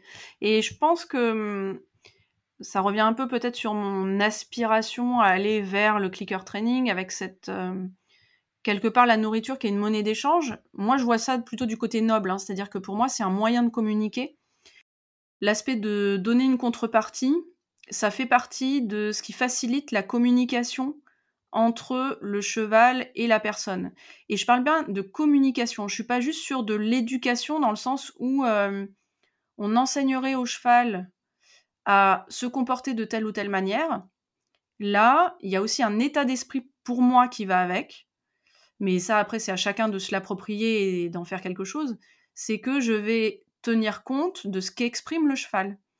Et c'est en ça que, euh, pour moi, c'est de la communication, parce que du coup, le cheval comprend qu'il a le droit de s'exprimer. Ça ne veut pas dire faire n'importe quoi, hein, mais il comprend qu'on tient compte de ce que lui fait. Et donc, dans ces cas-là, bah, ça devient de la communication. Si on, C'est un dialogue voilà, c'est un dialogue. Si chacun est attentif aux signaux de l'autre, ben on, en, arrive à euh, du dialogue et de l'échange, et pas juste euh, à voix unique où moi je demanderai des choses à mon cheval, je demanderai, je demanderai, je demanderai, et tant mieux il fait, bon je le paye en contrepartie, bon ok il a compris, euh, c'est bien. Mais en même temps, je fais attention à ce qu'il fait et ce qu'il peut exprimer et, certains désaccords. Quand je dis désaccord, ça peut être la peur. Hein. La peur peut être source de désaccord ou l'inconfort, euh, l'inquiétude par rapport à un environnement, etc.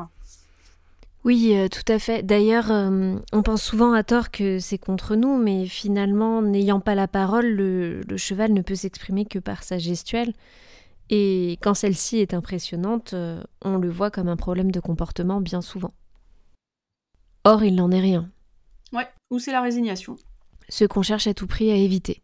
On vient de voir que l'on peut apprendre euh, au cheval de tout âge. Euh, j'ai envie de revenir sur la contention maintenant, que l'on a déjà un peu mentionné. On peut rappeler les différentes techniques. Euh, quand on parle de contention, elles sont soit physiques, soit chimiques. On a d'ailleurs évoqué le torné, le fait de prendre un antérieur aussi.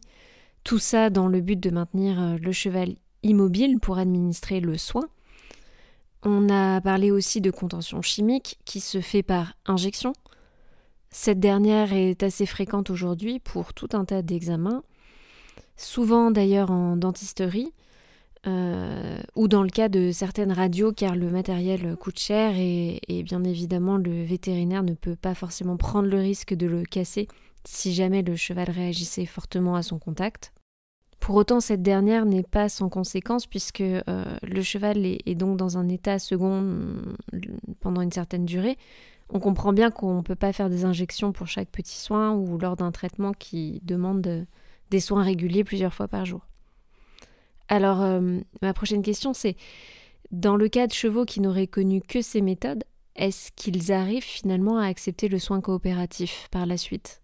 Je pense que oui. Alors, j'ai pas trop de j'ai pas de retour d'expérience sur euh, l'usage répété de la contention chimique et sur euh, les conséquences que ça pourrait avoir. Moi, l'hypothèse que j'ai, c'est plutôt qu'il y a un non-apprentissage et donc peut-être c'est au moins euh, au moins pas d'expérience traumatisante répétée, mais, mais pas d'apprentissage. Par exemple, des chevaux qui vont être tondus sous sédation systématiquement ils ont rien appris, mais en même temps, ça se passe pas euh, hyper mal pour eux. Enfin, je je sais pas. Je sais pas comment ils le vivent euh, sous sédation à ce moment-là. En tout cas, euh, c'est des chevaux qui clairement peuvent apprendre derrière à voilà à être immobile, par exemple pour de la tonte. Ça, c'est un, un témoignage que, que j'ai eu sur un stage de medical training que j'avais fait à Mont-de-Marsan et une propriétaire qui avait récupéré un pur sang réformé de course et qui craignait de le tondre. Enfin, il était jusque-là tondu sous sédation et elle se sentait pas d'attaque euh, de le faire. Et puis dans le stage qu'on a fait, ça s'est bien passé. On a travaillé. Euh, donc moi je mets en avant hein, la technique au clicker.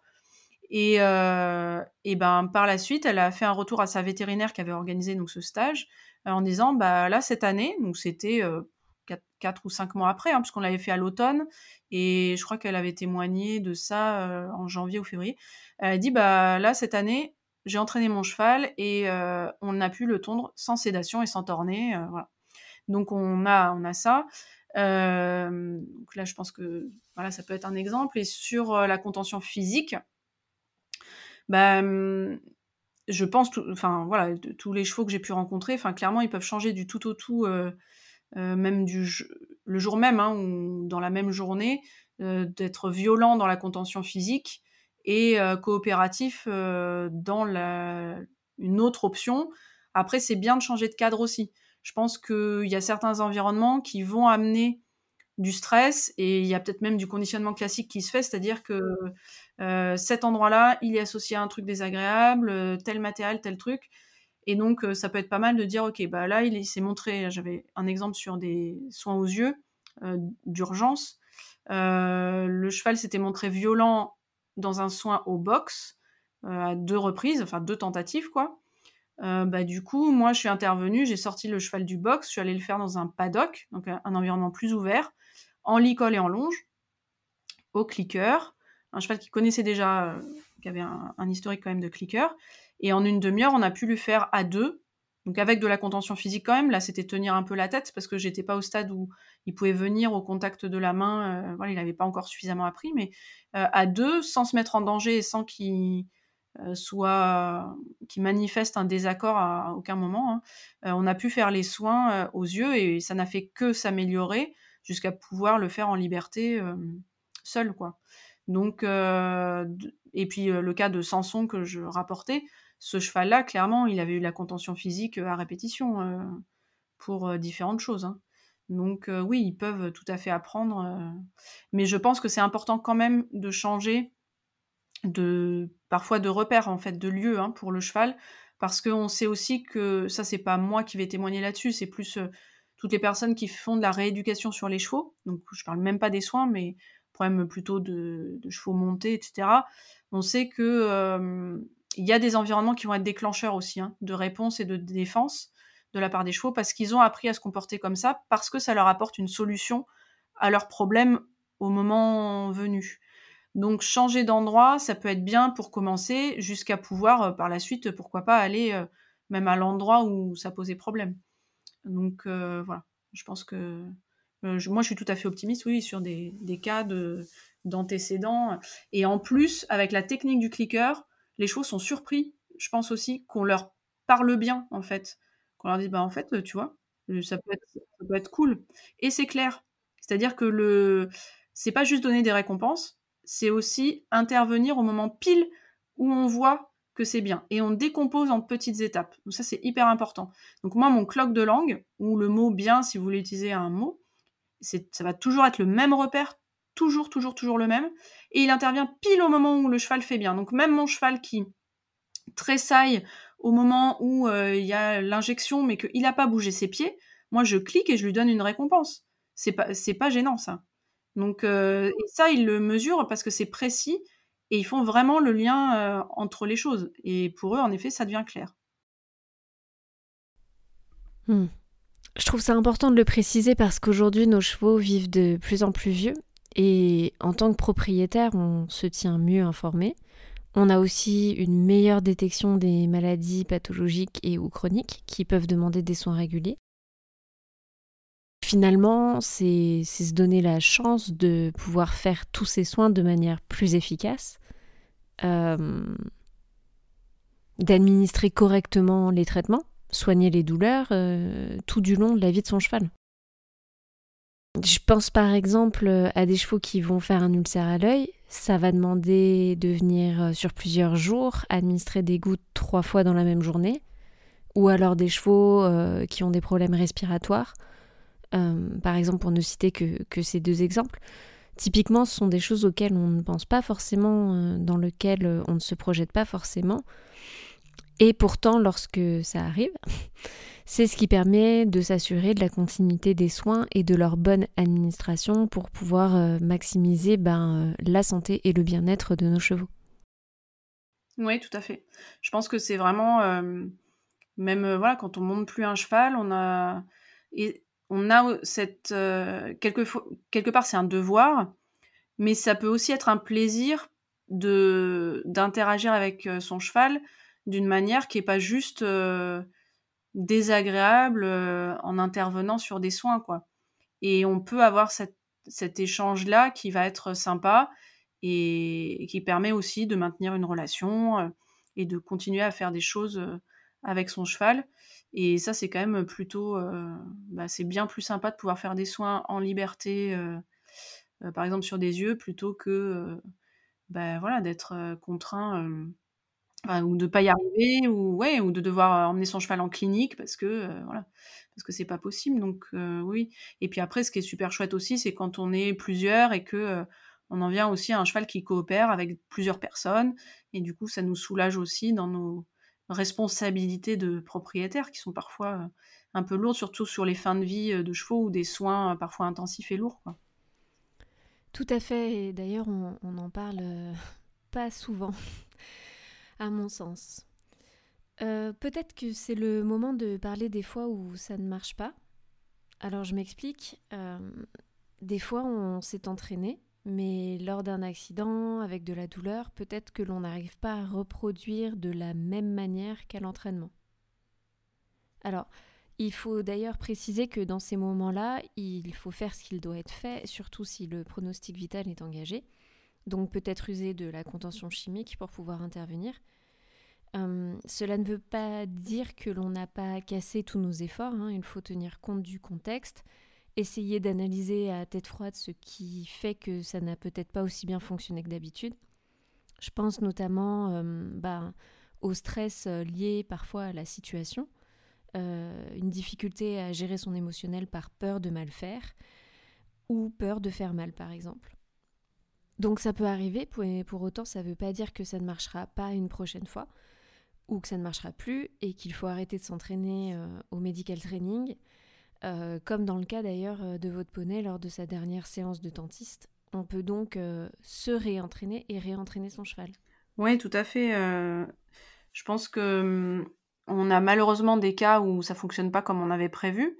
Après, je pense qu'on peut aussi se laisser, même dans l'urgence, une porte ouverte en étant un petit peu assuré, en disant urgence ou pas urgence. Enfin, l'exemple de mon poney, par exemple, avec la prise de température, où bah ça marche pas, on peut pas lui prendre la température euh, alors qu'on est là pour un vaccin. Euh, dire bon, ok, est-ce que c'est possible que je fasse mon petit entraînement et que euh, vous me laissiez faire? Est-ce que vous avez cinq minutes? Et puis, bah, sinon, tant pis. Là, je pouvais dire, tant pis, vous reviendrez une autre fois et je vous paierai. mais, mais du coup, on peut aussi dire, ok, j'essaye. Est-ce que vous me laissez essayer cinq minutes pas plus, on, est OK, il y a une urgence, euh, et je suis pas contre que vous interveniez à votre façon, euh, en suivant, si jamais ça marche pas. Et je pense que le dialogue, il est important aussi dans ces cas-là avec le vétérinaire, en l'occurrence, euh, là, on, parle d'une situation avec un vétérinaire, pour voilà poser les choses et puis se refroidir un peu là et, et peut-être là par exemple dans le cas avec ma vétérinaire, elle m'a proposé, elle m'a dit oui non c'est bon j'ai le temps, elle m'a proposé de tenir le poney. J'ai dit non, c'est gentil, je préfère pas parce que voilà, il a peur des gens et je préfère euh, plutôt que vous vous teniez à distance. Vous pouvez regarder, ça me dérange pas, mais par contre, je préfère que vous soyez à distance. Bon ben voilà, on est dans le dialogue, on est dans l'échange, c'est constructif. Euh, et après la séance, enfin après la séance, après avoir pris la température, vacciné le poney, elle m'a posé des questions sur euh, ce que j'avais fait, ce qu'elle avait vu que j'avais fait avec le poney. Donc voilà, on, peut être dans le dialogue. Après en fonction des personnes que vous avez en face de vous, il y a des personnes qui seront peut-être moins conciliantes et voilà. Donc ça, ça, peut, ça peut dépendre des cas et je pense qu'il faut, de toute façon, un, c'est la sécurité. C'est vraiment se dire d'abord, est-ce qu'on est dans une situation dangereuse? Parce qu'il n'est pas question de faire, de se dire, je vais faire du medical training si le cheval il se jette partout et qui, parce que je sais pas, il est dans une douleur extrême de colique et tout ça. Enfin, j'en sais rien moi. Hein. mais hum, voilà, c'est un la sécurité. Deux, euh, bah, du coup, le dialogue et voir euh, ce qui est possible de faire. Et si on a une personne en face qui est euh, attentive et réceptive. Et, moi, je suis, voilà, je vous dis, je suis pas opposée à la contention physique si s'il n'y a pas, s'il y a plus d'autres options possibles. Et dire bon bah voilà, peut-être que là, il va falloir utiliser le tourné pour pouvoir faire l'injection parce que c'était pas possible autrement. Je vais pas voilà, là, c'est la santé du cheval qui est en jeu. J'ai pas d'autres euh, options à ce moment-là. Bon, bah voilà. Et puis la prochaine fois, peut-être ça, ça, se passera mieux. J'ai un autre exemple, toujours avec le même poney, parce que je l'avais pris pour ça, parce qu'il était pas facile et je voulais être confrontée, continuer à être confrontée aux difficultés des propriétaires, donc j'étais bien servie. mon poney, quand je l'ai mis les six premiers mois en pension, pour qu'il soit plus facilement attrapable, ce qui était en box paddock, eh bien, j'ai demandé qu'il ait une prise de sang, juste pour avoir un bilan sanguin, avoir une, base de référence pour le jour où peut-être il aurait des problèmes. Et donc, voilà, il était en pension, j'étais pas là, moi je venais qu'une fois par semaine. Donc, incidemment, quand je reviens, je dis Est-ce que ça s'est bien passé? Et la gérante de la pension me dit Oui, oui, ça a été. Bon, une fois qu'il s'est mis debout la première fois, une fois qu'on lui a pris l'oreille, après ça a été. Et là, je pense que ça ne s'est pas vu, mais j'ai dû blêmir en me disant non, c'est pas possible, ils ont pas fait ça. Et là, je me suis dit, bah non, je suis désolée, mon pauvre poney, euh, je voulais pas te faire subir ça, mais c'est de ma faute. Je pensais pas que tu étais sensible à ce point-là. Donc, euh, je me suis mise un point d'honneur à ce que ça ne se reproduise pas. Et en effet, après, on a mis euh, six mois à pouvoir lui retoucher l'oreille gauche, hein, alors qu'on n'avait pas de problème avant.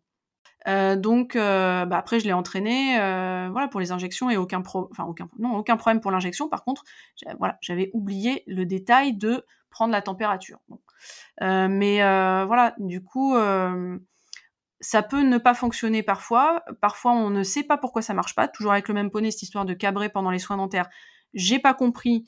Je pense que ça vient du praticien, quelque chose qu'il faisait dans la bouche. À mon avis, qui voulait pas céder. Je sais pas au niveau de la langue ou j'en sais rien, et qu'il devait être je tiens, je tiens, euh, et c'est à lui de céder. Je pense que c'était vraiment de cet ordre-là, mais c'était pas visible puisque c'était à l'intérieur. Et, euh, et c'est hyper frustrant. Donc, euh, faut respirer un grand coup. À un moment, faut dire stop aussi. Quand, euh, si par exemple, là, c'était pas la survie du poney qui était en jeu avec euh, l'entretien des dents. Hein. Il pouvait vivre avec euh, des dents pas tout à fait bien entretenues. Et bon, quand même, au troisième cabré, de toute façon, il n'était pas question de continuer. le praticien dentaire a dit on va arrêter. Hein. Je dis oui, je pense qu'il faut arrêter là. C'est en effet ce qu'il est en train de dire. Moi, j'étais hyper fâchée, mais je, parce que j'étais frustrée, parce que j'avais pas d'explication de pourquoi ça se passait comme ça, alors que je ne voyais rien.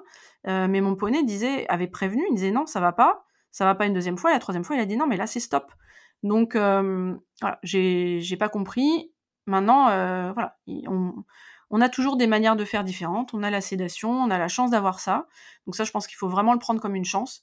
C'est-à-dire qu'on a toujours plusieurs options, mais que si on peut, eh ben, c'est quand même euh, vachement plus tranquille de pouvoir préparer son cheval ou son poney ou son âne aussi. On n'a pas parlé des ânes, mais pareil.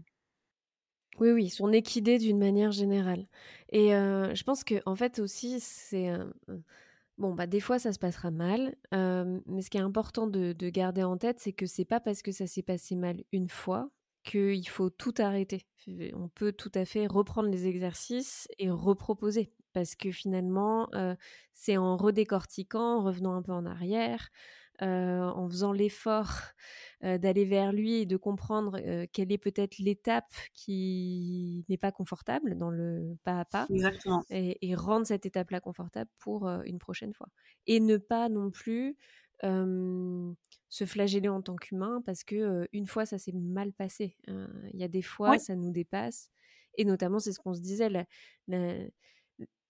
en situation d'accident, typiquement, j'en sais rien, tiens, on, parlait d'un clou de rue en tout début d'épisode, ça peut être très très douloureux pour le cheval. il peut ne pas du tout avoir envie de donner son intérieur à cause de la douleur, malgré tout le travail de désensibilisation ou de medical training qui a pu être fait sur la prise de pied.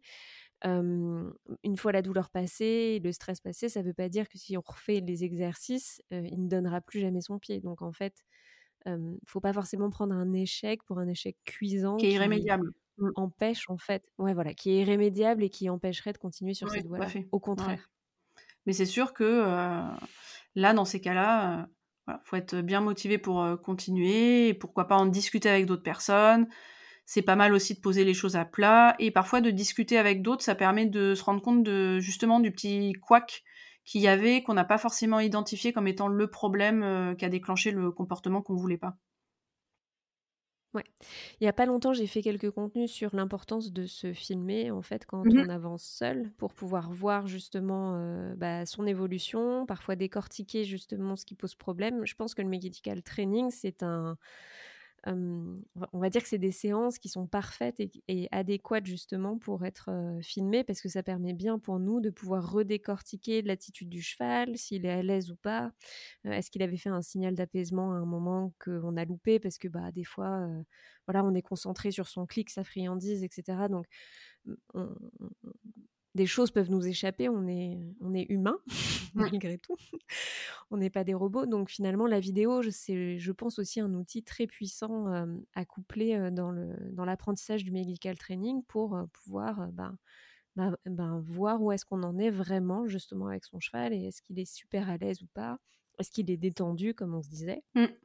ou voir à quel moment il se crispe et, et pouvoir aller affiner tous ces petits moments avec lui du coup, j'en viens à une des dernières questions.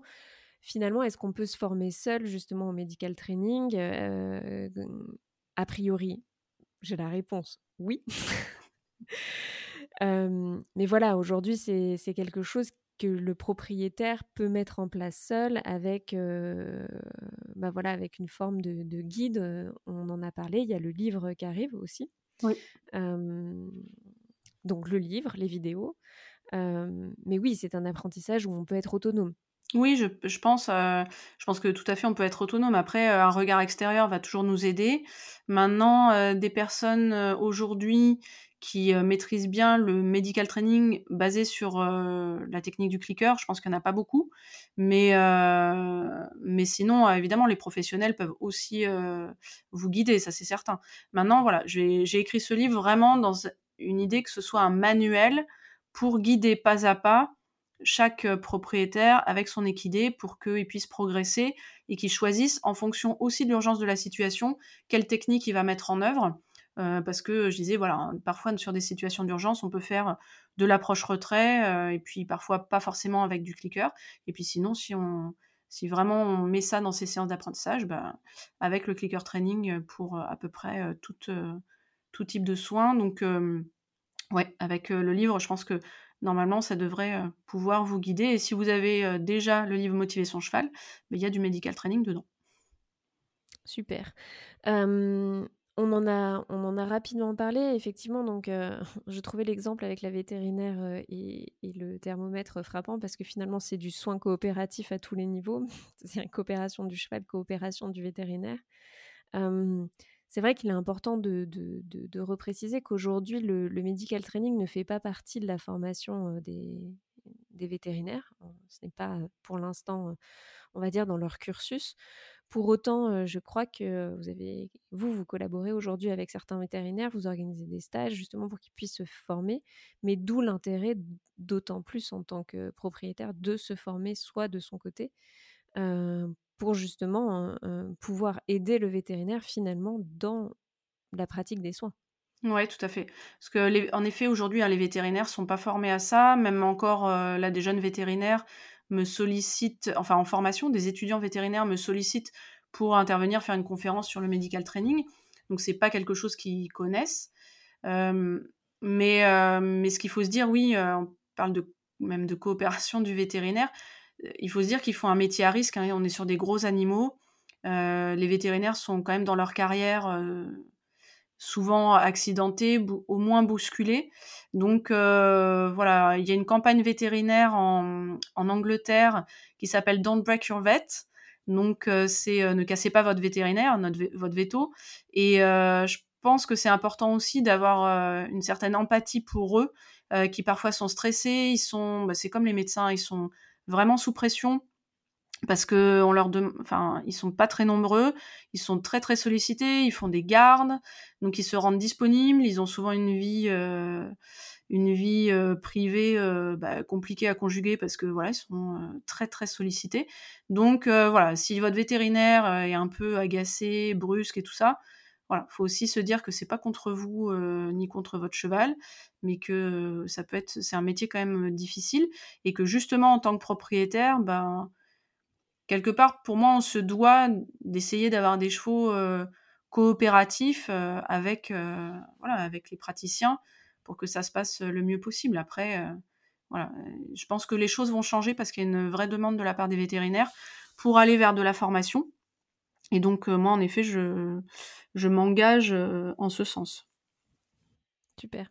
Finalement, oui, on peut être un facilitateur pour eux et euh, il ne faut pas le voir dans c'est le rôle de qui, mais plutôt euh, comment on fait pour que justement il y ait un dialogue et que, que tout se passe pour le mieux, puisque le but c'est quand même d'assurer euh, la sécurité de tout le monde et surtout le soin pour l'animal. Il n'y a pas que des formations pour les pros, je, crois que. ouais, c'est je ne crois pas, je suis sûre. qu'il y a des, ateliers qui sont animés aussi et qui peuvent être animés dans nos écuries si on prend contact sur le site internet.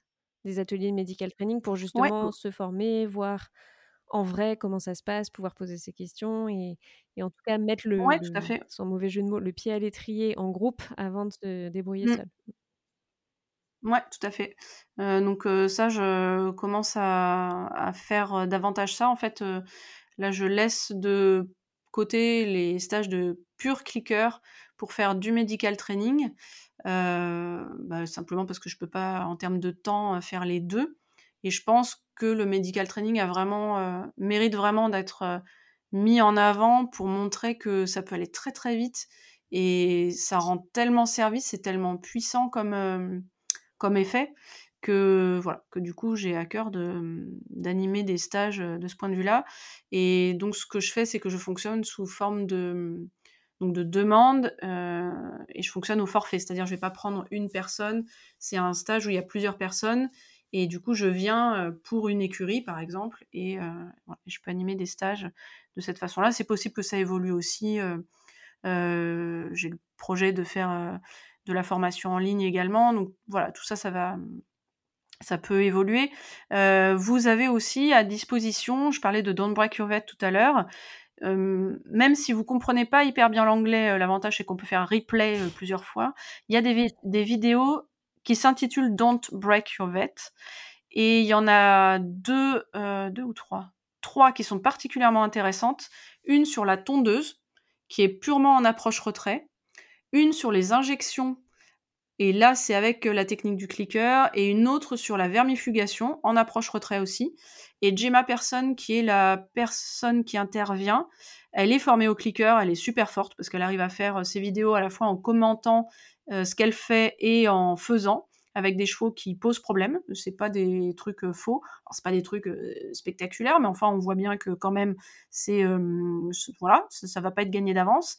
Et du coup, ces vidéos, elles sont disponibles sur YouTube gratuitement et elles durent quelques minutes. Hein, c'est de l'ordre de 6-7 minutes. Et vous, enfin, déjà, vous voyez des gestes et vous comprenez comment ça fonctionne. Et puis, si vous avez du mal avec l'anglais, bah, vous les repassez. Et puis, je ne sais pas si une traduction est possible, mais en tout cas, ces trois vidéos, je vous enjoins vraiment à les, à les visionner. Donc, c'est calm clipping, comme tondre en anglais. Je mettrai les liens de toute façon, enfin, tous les liens de, de toutes les références qu'on a données dans l'épisode. je les mettrai en description du coup, juste pour bien, bien être sûr, parce que je sais qu'il y a, bon, y a forcément des propriétaires qui écoutent, il y a aussi des gens qui gèrent des chevaux, voilà, des demi-pensionnaires, etc. Donc, vous pouvez tout à fait mettre en place certains petits exercices pratiques avec le medical training. Et, et, les formations et donc les stages, c'est bien pour tout le monde. Il y a des pros aussi, pardon, qui écoutent le podcast, je le sais. Donc, pro-propriétaire ou simple amoureux des chevaux, en fait, tout le monde peut demander pour l'organisation d'un stage. Il suffit juste bah, voilà, de se regrouper à, plusieurs pour que, pour que en fait, la formation puisse profiter à tous. Ouais, et puis si vous voulez aussi vous abonner à ma newsletter, je mets les dates bah, de là où je fais des stages. Alors, il n'y a pas que le medical training, mais du coup, ça permet aussi de voir, parfois, il y a des stages qui sont pas forcément pleins. Donc, si c'est dans votre région, bah, ça peut permettre d'aller sur ces endroits-là. Et on a une formation dédiée aux professionnels en partenariat avec la chaire de bien-être animal de Vet AgroSup de Lyon. On organise ça avec euh, l'INRA de Tours. Et du coup, là, on a des dates déjà posées euh, et c'est ouvert aux professionnels. Et du coup, c'est ouvert à financement aussi pour euh, les pros. Donc, on a, voilà, on a ces stages-là plutôt pour les pros. Et puis, pour les propriétaires, où là, je fais des stages où j'interviens seul. Parce qu'on a, on va, on va conclure là-dessus, mais c'est vrai qu'on a beaucoup parlé des vétérinaires, puisque forcément, quand on pense soins médicaux, on pense tout de suite euh, vétérinaire. Mais finalement, euh, être propriétaire d'une pension, devoir gérer des chevaux, euh, parfois de propriétaires qui peuvent pas venir parce qu'ils habitent loin et du coup, il y a une urgence, un vermifuge à donner, il y a un soin à faire voilà, il n'y a pas forcément que les vétérinaires qui, peuvent se former. Finalement, c'est toute personne qui côtoie au quotidien des chevaux et qui parfois se substitue aux donneurs de soins, quoi. Ouais, et même sans, là on parle même pas de se substituer au vétérinaire. Hein. Ce que me disait un vétérinaire, c'est que donc c'est Tristan de Guillaume pour ne pas le citer. il me disait bah en fait le propriétaire c'est l'infirmier du cheval et on compte sur lui. On compte sur lui pour bah, suivre le, le traitement. Le Ouais, le protocole. Donc, en fait, nous, on est des infirmiers de nos chevaux, et le vétérinaire, bah, ça reste celui qui, qui va dire ce qu'il y a à faire. Mais nous, voilà, et l'infirmier, il doit maîtriser certains gestes aussi. Et voilà, donc on a les différents profils, oui, tout à fait. On n'est pas obligé d'être vétérinaire pour avoir besoin de faire des soins, ça c'est sûr. Super. Le mot de la fin sera pour la sortie du livre. Oui. Du coup, rendez-vous à peu près en avril, c'est ça? Voilà, printemps 2023, le livre sur coopérer pour les soins devrait, devrait sortir. Donc voilà, il est prêt, il est chez l'éditeur. Donc il n'y a plus qu'à ce qu'il soit transformé et il sera très illustré. Hein. J'ai travaillé avec des photographes pour avoir énormément d'images pour vraiment comprendre la décomposition des gestes. Super. En tout cas, moi, j'ai hâte. Je sais que je commanderai mon exemplaire, euh, car je suis loin de maîtriser tous les soins en medical training. Merci beaucoup, Hélène, euh, ben, de votre temps. Euh, j'espère que cet épisode va permettre de convaincre donc plusieurs personnes de, pouvoir elles aussi s'essayer au medical training et surtout qu'ils ont bien compris voilà, la, dimension coopérative et surtout la dimension finalement quotidienne des exercices qui peuvent être mis en place pour voilà, améliorer sa relation et changer sa relation quand il s'agit de, de, soigner, guérir, penser son cheval. On vous retrouve donc bah, sur votre newsletter, aussi sur votre compte Instagram. Et je mettrai, comme j'ai dit, tous les liens en fait de toutes les références que vous avez données, les différents professionnels que vous avez cités, en description de l'épisode pour que chacun puisse aller consulter toutes ces ressources. Eh ben, merci beaucoup et puis bah, j'espère que tout le monde va repartir regaillardi avec envie de, de pratiquer ça avec plaisir avec son cheval, son poney ou son âne. Merci beaucoup. Merci Hélène. Et voilà, c'est la fin de cet épisode aux côtés de Hélène Roche pour vous parler des soins coopératifs et du medical training. Je vous remercie du fond du cœur pour l'accueil que vous réservez au podcast ces dernières semaines. Le nombre d'écoutes a grandement augmenté. Et tout ça, c'est grâce à vous. C'est grâce à vos partages sur Instagram ou par mail auprès de vos amis. Si vous ne l'avez pas encore fait, je vous invite à vous abonner au podcast afin de ne louper aucun des précieux chapitres. Et si vous voulez nous rejoindre sur Instagram pour que nous puissions discuter ensemble, n'hésitez pas à m'ajouter. Vous me retrouverez sous le pseudo iggy.journal. Rendez-vous dans 15 jours pour un nouvel épisode aux côtés de Mélanie Gisler. Merci de votre écoute et à bientôt.